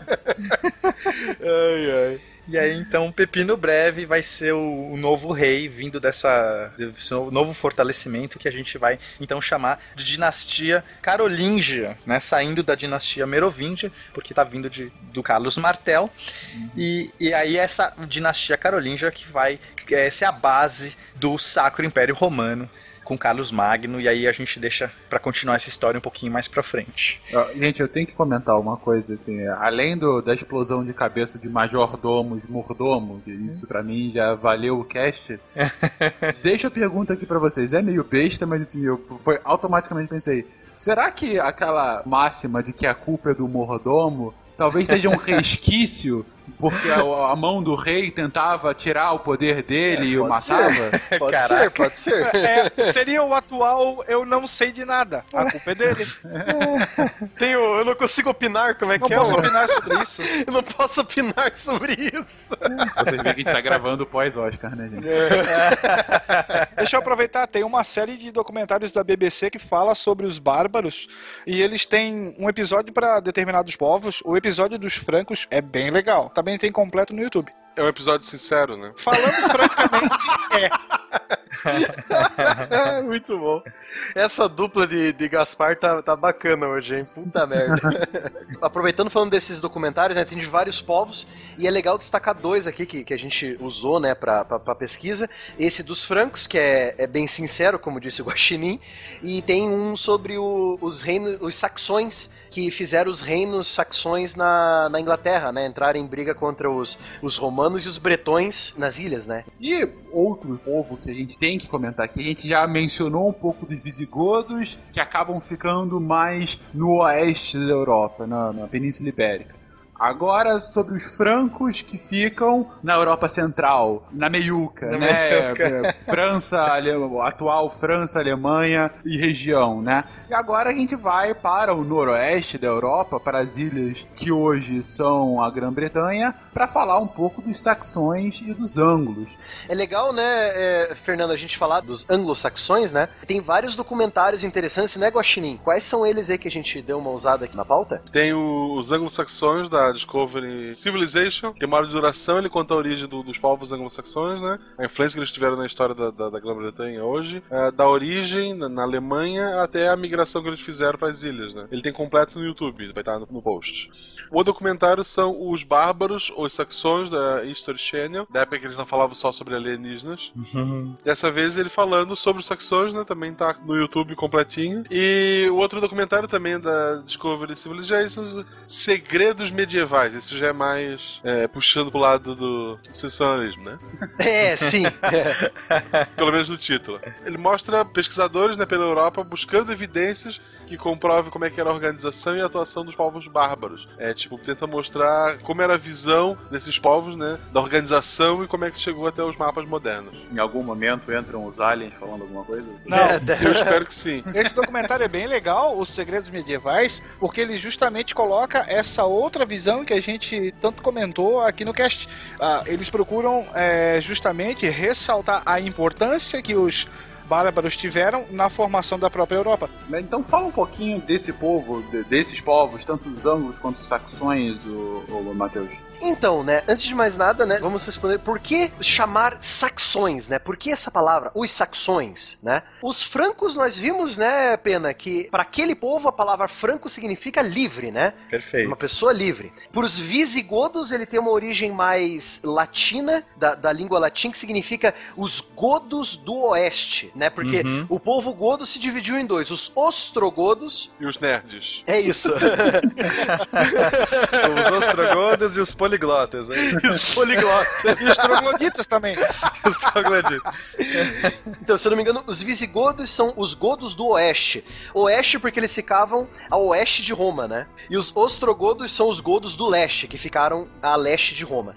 Então, é, você tem essas origens. Então, por que, afinal de contas, saxões, né? Então, a palavra saxão, o povo saxão, ele recebeu esse nome de acordo com alguns historiadores e linguistas, né, é por causa eles usavam uma espada curta de um único gume chamada Siax. Então, você tem essa arma que eles usavam chamada Siax, uma arma muito boa por sinal, né, uma espada curta para combate corpo a corpo, principalmente na, na formação que os, os germânicos mais adoravam, que é a famosa parede de escudos, né? E ela tem um formato bem peculiar. Eu já forjei uma Six na- no meu grupo de armaduras e armas e tudo mais. Depois procurem o formato. A Six é uma, é uma espada curta, é uma faca, quase uma faca, uma faca grande. A gente coloca no post aí, vocês veem o formato dessa faca que acabou denominando o povo, né? Porque eles usavam. Era um adereço muito comum, assim, do dia a dia deles. Aí você pensa, cara, pô, os caras receberam o nome da arma que eles usavam. Esses caras aí não são fracos, não. Aí você começa já, porra. Os caras receberam o nome da arma, então, né? Então vamos lá. Então você já tem a origem do nome, né? Os saxões. Eles têm tribos irmãs, entre aspas, né? Então não eram só os saxões, eram os anglos e os jutos. Os jutos porque vinham da Jutland, ou Jutlândia, que é a península da Dinamarca hoje em dia, né? Você vê a Dinamarca, você vê que tem uma península ali no norte da, da Europa. Aquela lá é a Jutlândia, né? A terra dos Jutos. E os anglos porque vinham da Anglia, que é logo ao sul. Então você tem assim os saxões no extremo sul da região, quase ali no norte da, da atual Holanda, né? Você tem o norte da Alemanha, ali onde seria hoje a, a cidade de Hamburgo, né? Logo ao sul da Dinamarca ali é, seria a, a Anglia original. E a- acima você tem a Jutlândia, que é a terra dos Jutos. Então é- são povos irmãos, eles estavam ali. São os bisavós dos vikings, digamos assim, né? Uhum. Então eles começam uma longa migração ao longo do, do litoral europeu continental, né? Em fins do século III e inícios do século IV, por conta de pressão de outras tribos germânicas, né? Que estavam também. Então você vê que é, um povo começa a se mover porque outro povo começou a se mover e você vê a pressão das áreas das tribos, né? E cada uma tem que se virar, né? E a população vai aumentando, né? Isso, e você tem uma explosão populacional também, né? Não tinha TV e tal. Isso, não tinha TV, aí já viu, né? Somos os godos, sim, os godos, os mais temidos bárbaros do mundo. Por onde passamos, deixamos um rastro de destruição.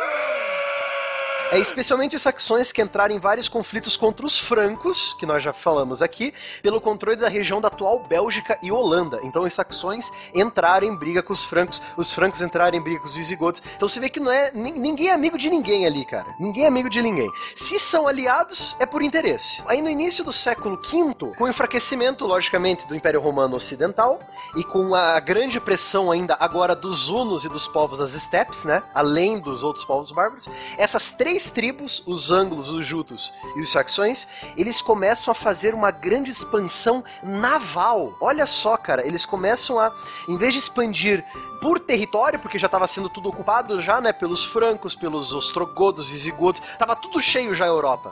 Ah, tem umas ilhas perdidas ali, a, a tal das ilhas britânicas que os romanos já largaram faz tempo. Vamos pegar para nós então, já que tá tudo largado, né? Eles começaram uma, uma grande migração naval, cara. Então, isso que é uma grande característica dessas três tribos. E aí eles vão en- encontrar quem lá? Os bretões que estavam por lá, né? Exatamente, o- os povos célticos que já tinham se misturado um pouco com os romanos, eles são, são os remanescentes de uma cultura romana e céltica misturada naquela ilha.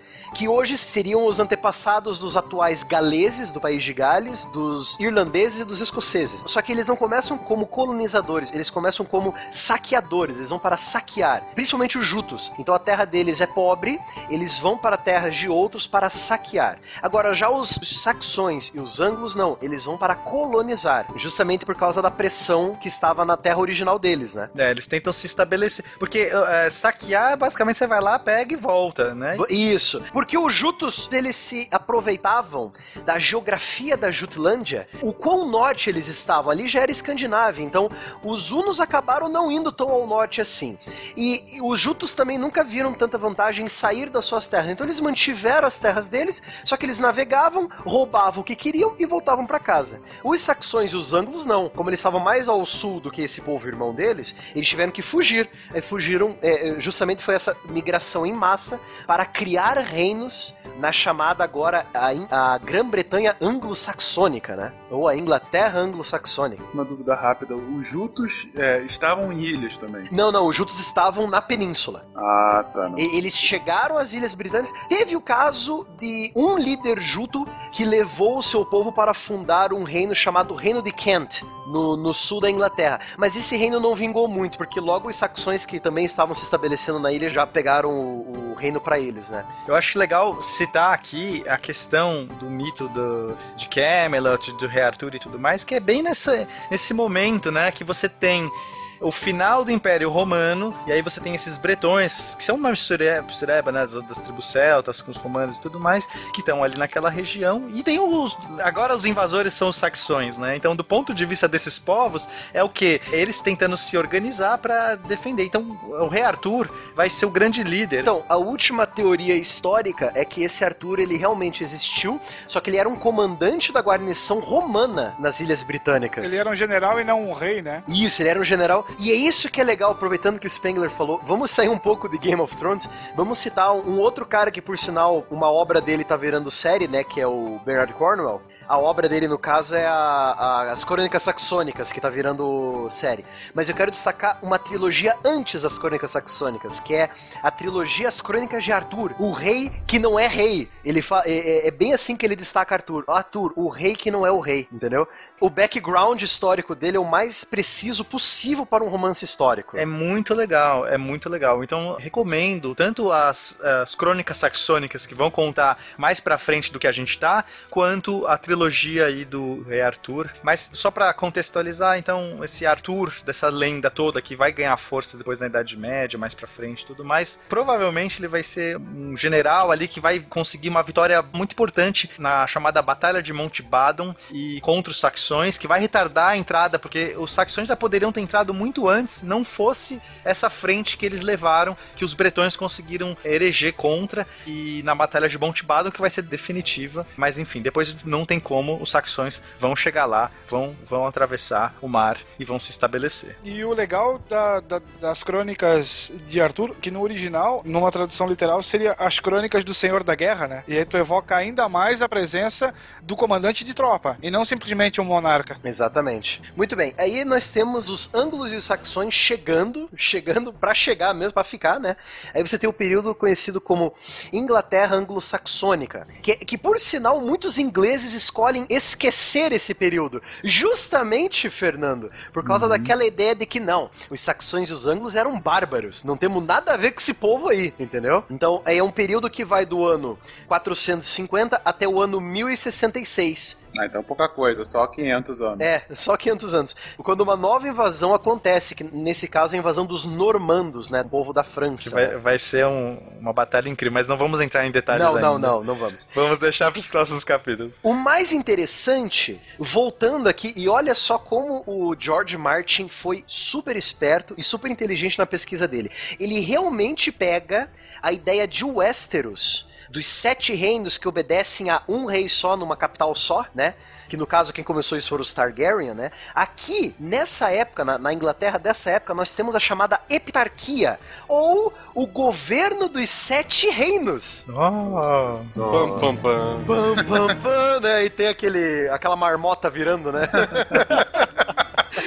Então aqui, ó, é, desencavamos a origem de Game of Thrones aqui pra vocês, né? Então, qual que é essa ideia da heptarquia? Você tem uma única terra, um único solo, que é a Englaland, né? Que é a terra dos ângulos, a terra dos saxões. Westeros. É, O Westeros, no caso, né? Só que você não tem uma capital única. Você não tem a ideia de uma Inglaterra ou Anglaland unificada.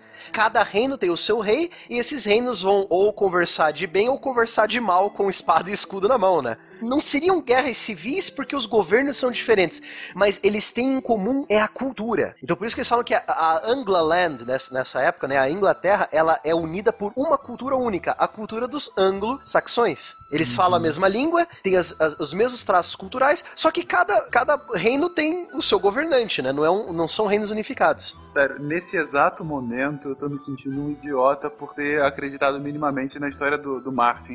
e agora que vocês estão mencionando isso da heptarquia, eu tô pensando, puta, tinham os primeiros homens, que na verdade eram os celtas. Sim. E aí vieram. Não, não, não, mentira, mentira. Tinha um povo da floresta que na verdade eram os celtas. E aí vieram os primeiros homens, que na verdade foram os romanos, que construíram inclusive a muralha. A famosa muralha de Adriano, que até hoje está lá na fronteira entre Inglaterra e Escócia. E tem os outros também, né? É, é, e os primeiros homens são. de- Depois acabam se separando em sete reinos depois da invasão. Caraca, mas que coisa. Agora, pra quebrar mesmo a coisa, os outros são os vikings. Os outros são os vikings querendo destruir os reinos anglo-saxônicos, que foi as invasões dos anos 1780 até 900, que foi o período do Danelaw, da lei danesa, né, da lei dos dinamarqueses, que dividiu a, a, a Inglaterra em dois, né? Você tinha uma- um baita de um território controlado pelos dinamarqueses no meio da Inglaterra e um único reino sobrevivendo, que foi o reino de Wessex, que vai unificar toda a Inglaterra num país só. Wessex, Westeros, caraca. Ai, É. meu Deus do céu. Eu não sei se eu amo ou odeio esse autor nesse exato momento, mas tudo bem. Então, eu falei tanto desses sete reinos, né? Então, lá pros- pelo século IX, lá pelo ano 800, pelo século 8 também, da nossa era, né? Da era comum, lá pelo ano 700, o, o ano 800, você vai ter sete reinos principais na ilha da Grã-Bretanha, né? Você vai ter o reino da Nortúmbria, o mais ao norte de todos, que ia dar justamente da muralha de Adriano, que fazia divisão com o reino dos Pictos, dos futuros escoceses, né? Até a atual cidade de York. Então é bem o norte da Inglaterra mesmo, mas não é o mais norte da ilha, não, é o mais norte da Inglaterra.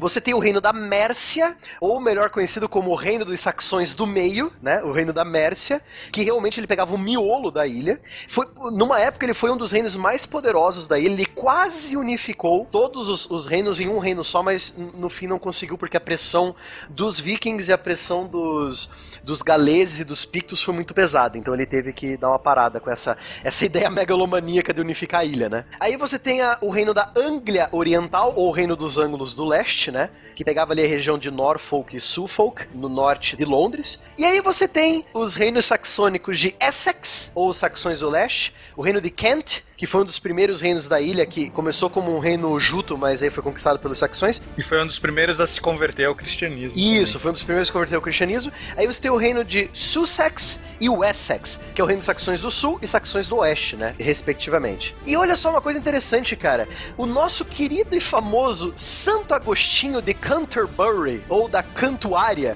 ele foi o santo romano católico que converteu toda a ilha da Inglaterra ao catolicismo, né? Foi tipo um jesuíta, né? Ele foi o, gran- foi o primeiro jesuíta das Ilhas Britânicas, exatamente.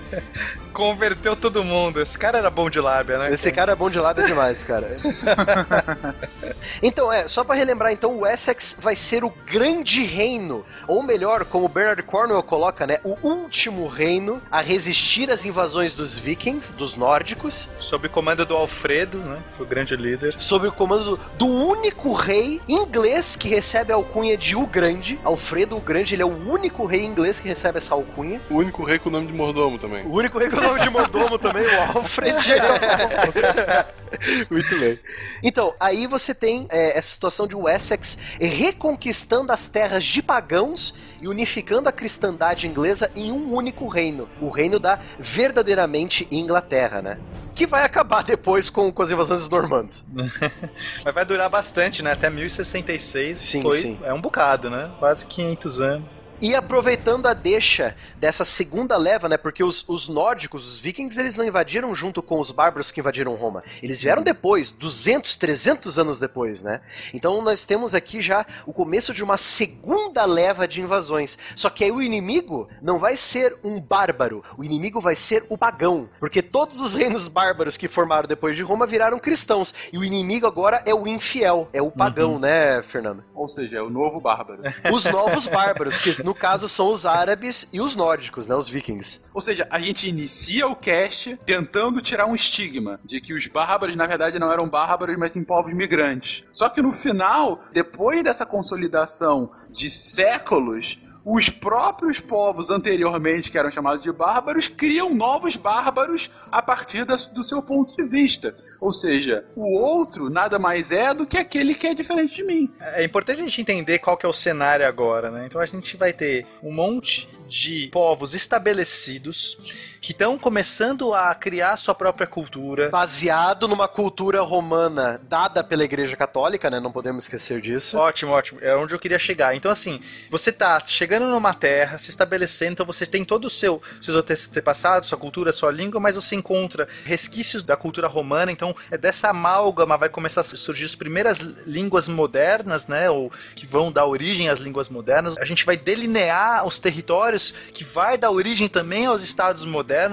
e por trás o que, que você tem juntando, costurando tudo isso? Vai ter o cristianismo, a igreja, que vai ser o grande ponto em comum dessas civilizações. Então quem estava de fora também sente uma pressão para entrar nesse bolo, porque quem está dentro do bolo tem uma questão de, de segurança, tem uma questão de dividir essa questão em comum, que as pessoas buscam isso, elas buscam, elas querem ter o seu, sua individualidade, seu próprio espaço, mas ao mesmo tempo elas querem estar protegidas, se sentindo num lugar que elas se entendam, que elas compreendem. Então por isso que o cristianismo vai ter esse papel importante nesse momento de fortalecer essa Europa, né? Que é o que vai gerar toda a nossa cultura ocidental. Então a gente não pode abrir mão disso. A igreja também vai manobrar para tentar conter aquele ímpeto guerreiro, principalmente agora já da, da nobreza, tentando instituir a chamada trégua de Deus, né? Tentando limitar um pouquinho os conflitos. Exato, que eles não querem os conflitos internos, né? Tentando limitar os conflitos entre povos cristãos. E aí nós Isso. vamos ver o Vai fruto canalizar isso pra onde? Pros infiéis. infiéis, exatamente. A Guerra Santa, exatamente. Agora você tem o, o, o Milis,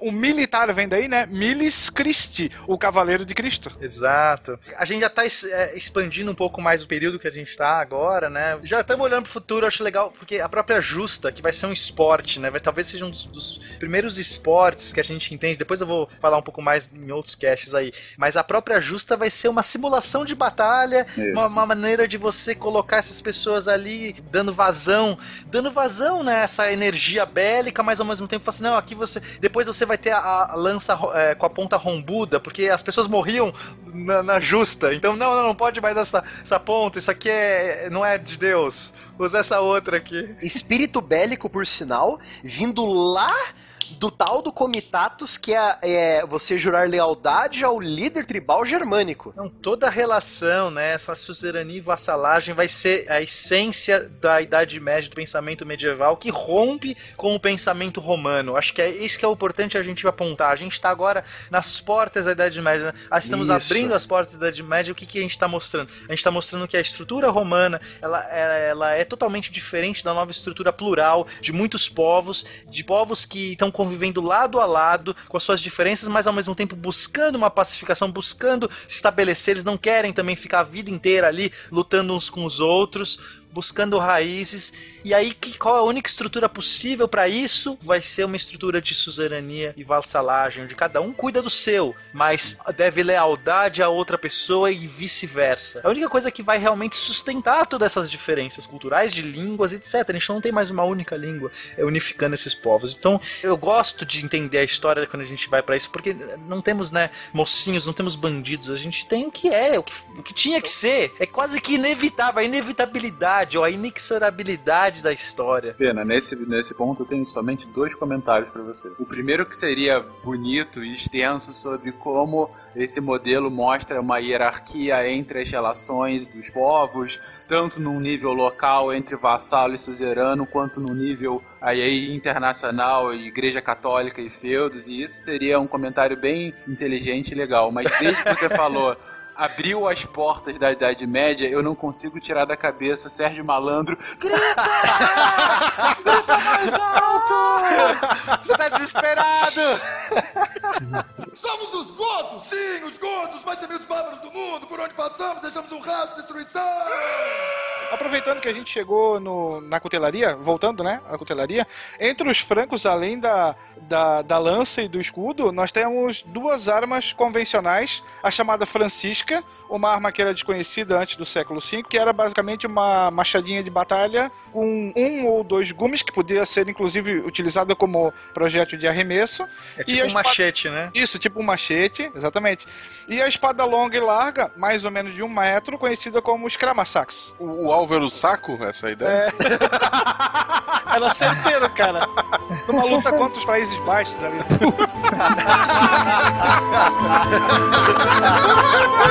Ha ha ha ha!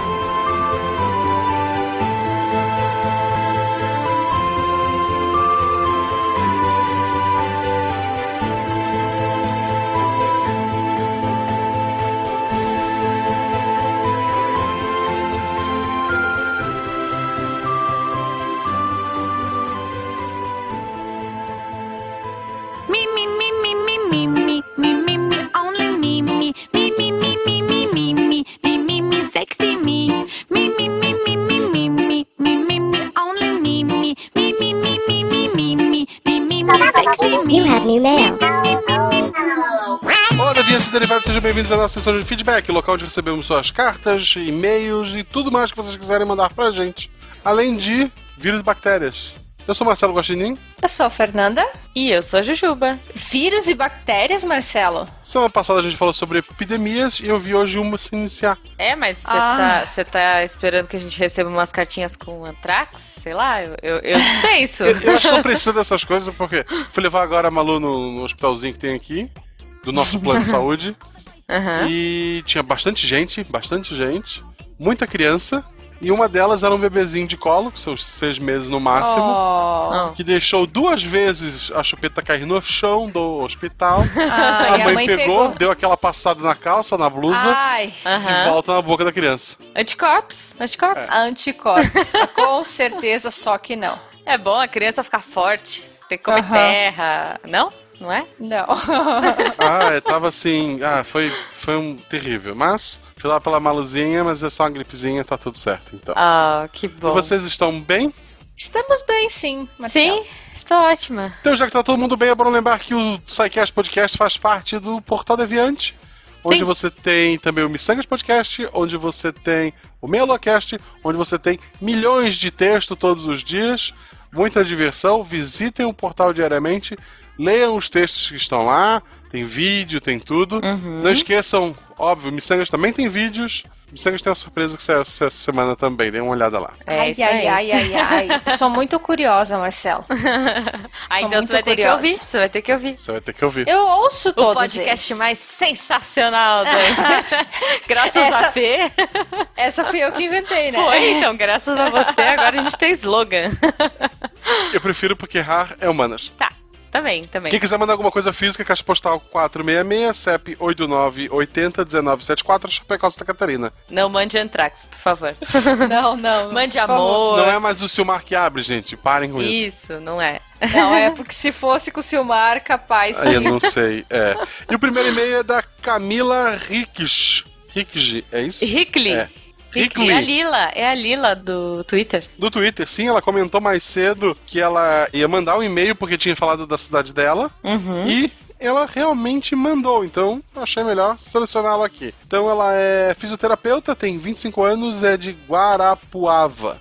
Olha aí, um dos motivos de escrever para vocês é que minha cidade apareceu nos comentários do último SciCast, o episódio 129, sobre epidemias. É, não é, não é um bom episódio pra citar, né? Mas tudo bem, tudo bem.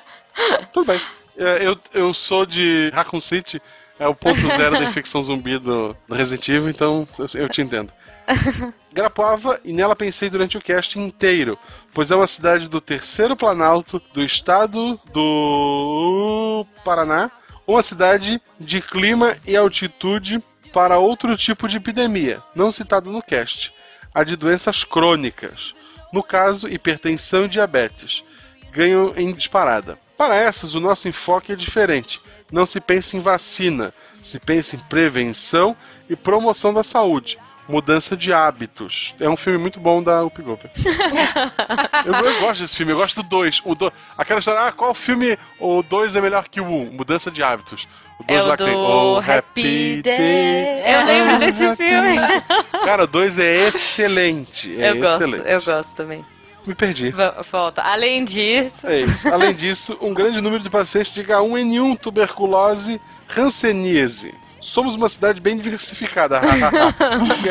é, maravilhosa. Situando vocês, voltei a exercer minha profissão, fisioterapeuta. Estou num programa de resistência. Residência. Resi- resistência também. De é, residência multiprofissional em saúde da família. Aqui mesmo somos a primeira turma e estou aprendendo muito sobre SUS que é lindo no papel e como a Ashla falou, o que falta é melhor gestão nas três esferas de governo e também dentro das UBSs, deve ser Unidade Básica de Saúde, Uhum. e serviços de especialidade. Espero ter contribuído um pouco e também gostaria de mais casts com esses assuntos. Muito obrigada por todo esse tempo que vocês têm dedicado ao SciCast. Tá vendo? A Lila é das minhas, ela também gosta de episódio de doença. hoje, hoje esse- esses e-mails aqui estão super girl power, porque o meu e-mail também é de uma menina. Ela se chama Nayeli Rodrigues da Silva. Ela é estudante de mestrado, tem 25 anos e é de Ribeirão Preto. Ela escreve assim: Olá pessoal, primeiramente, parabéns pelo trabalho. Gosto muito de ouvir os podcasts, principalmente o SciCast. Trabalho com ciência na área de psicofarmacologia. Caramba, eu acertei de primeira. E estudo o canabidiol na Faculdade de Medicina da USP em Ribeirão Preto. Se Interessante. precisarem. É, olha só, ela fala: se precisarem de alguma informação ou contato por aqui, podem contar comigo. É, Canabidiol é, é de cannabis? É de cannabis. Olha aí, É. é bom pra chamar pro Missangas, então. Olha só, Não, olha o não, preconceito. não Não, tem o próprio Vitor Caparica, Caparico. Sim, Ele é um defensor do uso medicinal. Tem algumas pessoas que defendem seu uso medicinal. E, óbvio, tem muita gente idiota no meio que quer, É. porque quer usar como desculpa, mas tem um estudo sério envolvendo essa Uhum. parte. Não, a gente brinca aqui, né? Mas a gente sabe que tem Sim, muito, sim. muito estudo por trás, enfim. É. e- Então ela continua aqui, ó. Isso, essa parte eu achei muito legal do e-mail dela, ó. Estamos organizando um curso gratuito com duração de três semanas para estudantes de graduação que têm interesse em farmacologia. Seria muito legal se vocês pudessem divulgar esse curso através de algum SciCast ou do próprio Deviante. Então, Nayeli, estamos aqui falando do curso. O pessoal que se interessar, os links estarão no post. O link e a página do Facebook. Vocês deem uma olhadinha lá, acessem e depois agradeçam a Nayeli pela dica. E a gente aqui, de antemão, já agradece você, Nayeli. Esperamos os próximos e-mails. Isso mesmo. É isso mesmo. Fernanda, por favor, traga o próximo e-mail. Então, o meu e-mail não é de uma menina, é do menino. O e-mail que eu vou ler veio do Ramon Molossi. Ele é Uhum. analista de sistemas, tem 31 anos e é de Curitiba, Paraná. E ele começa dizendo o seguinte: Olá, pessoal.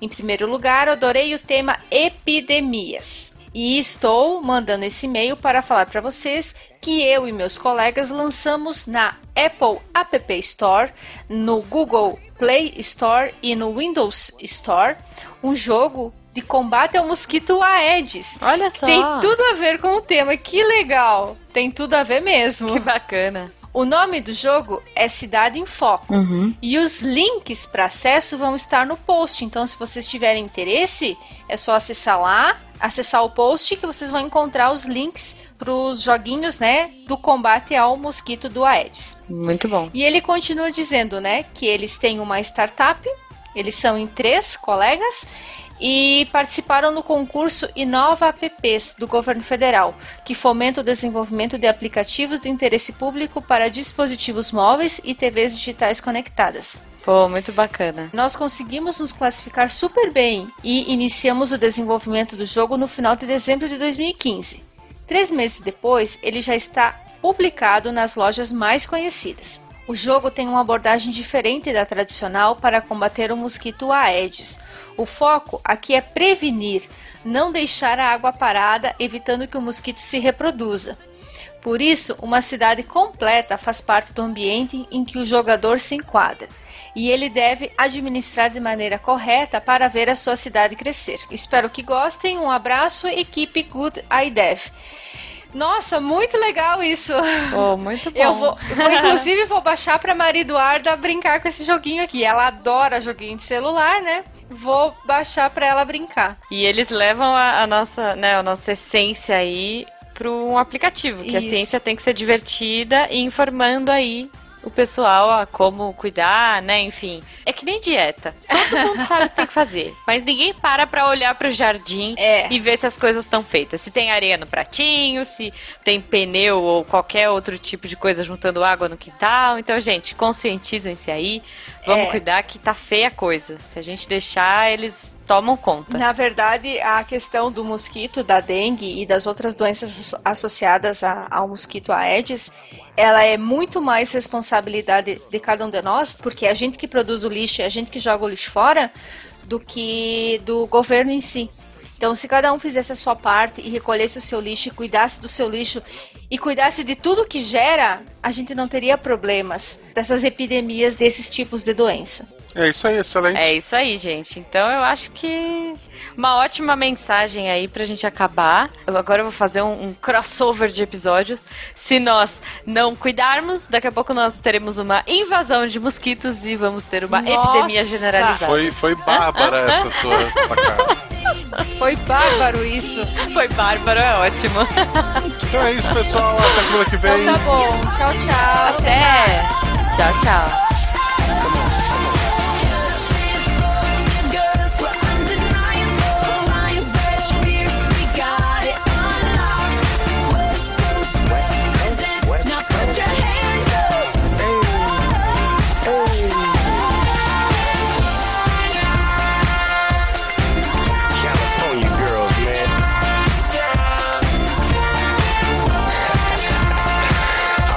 Wish you all California girls.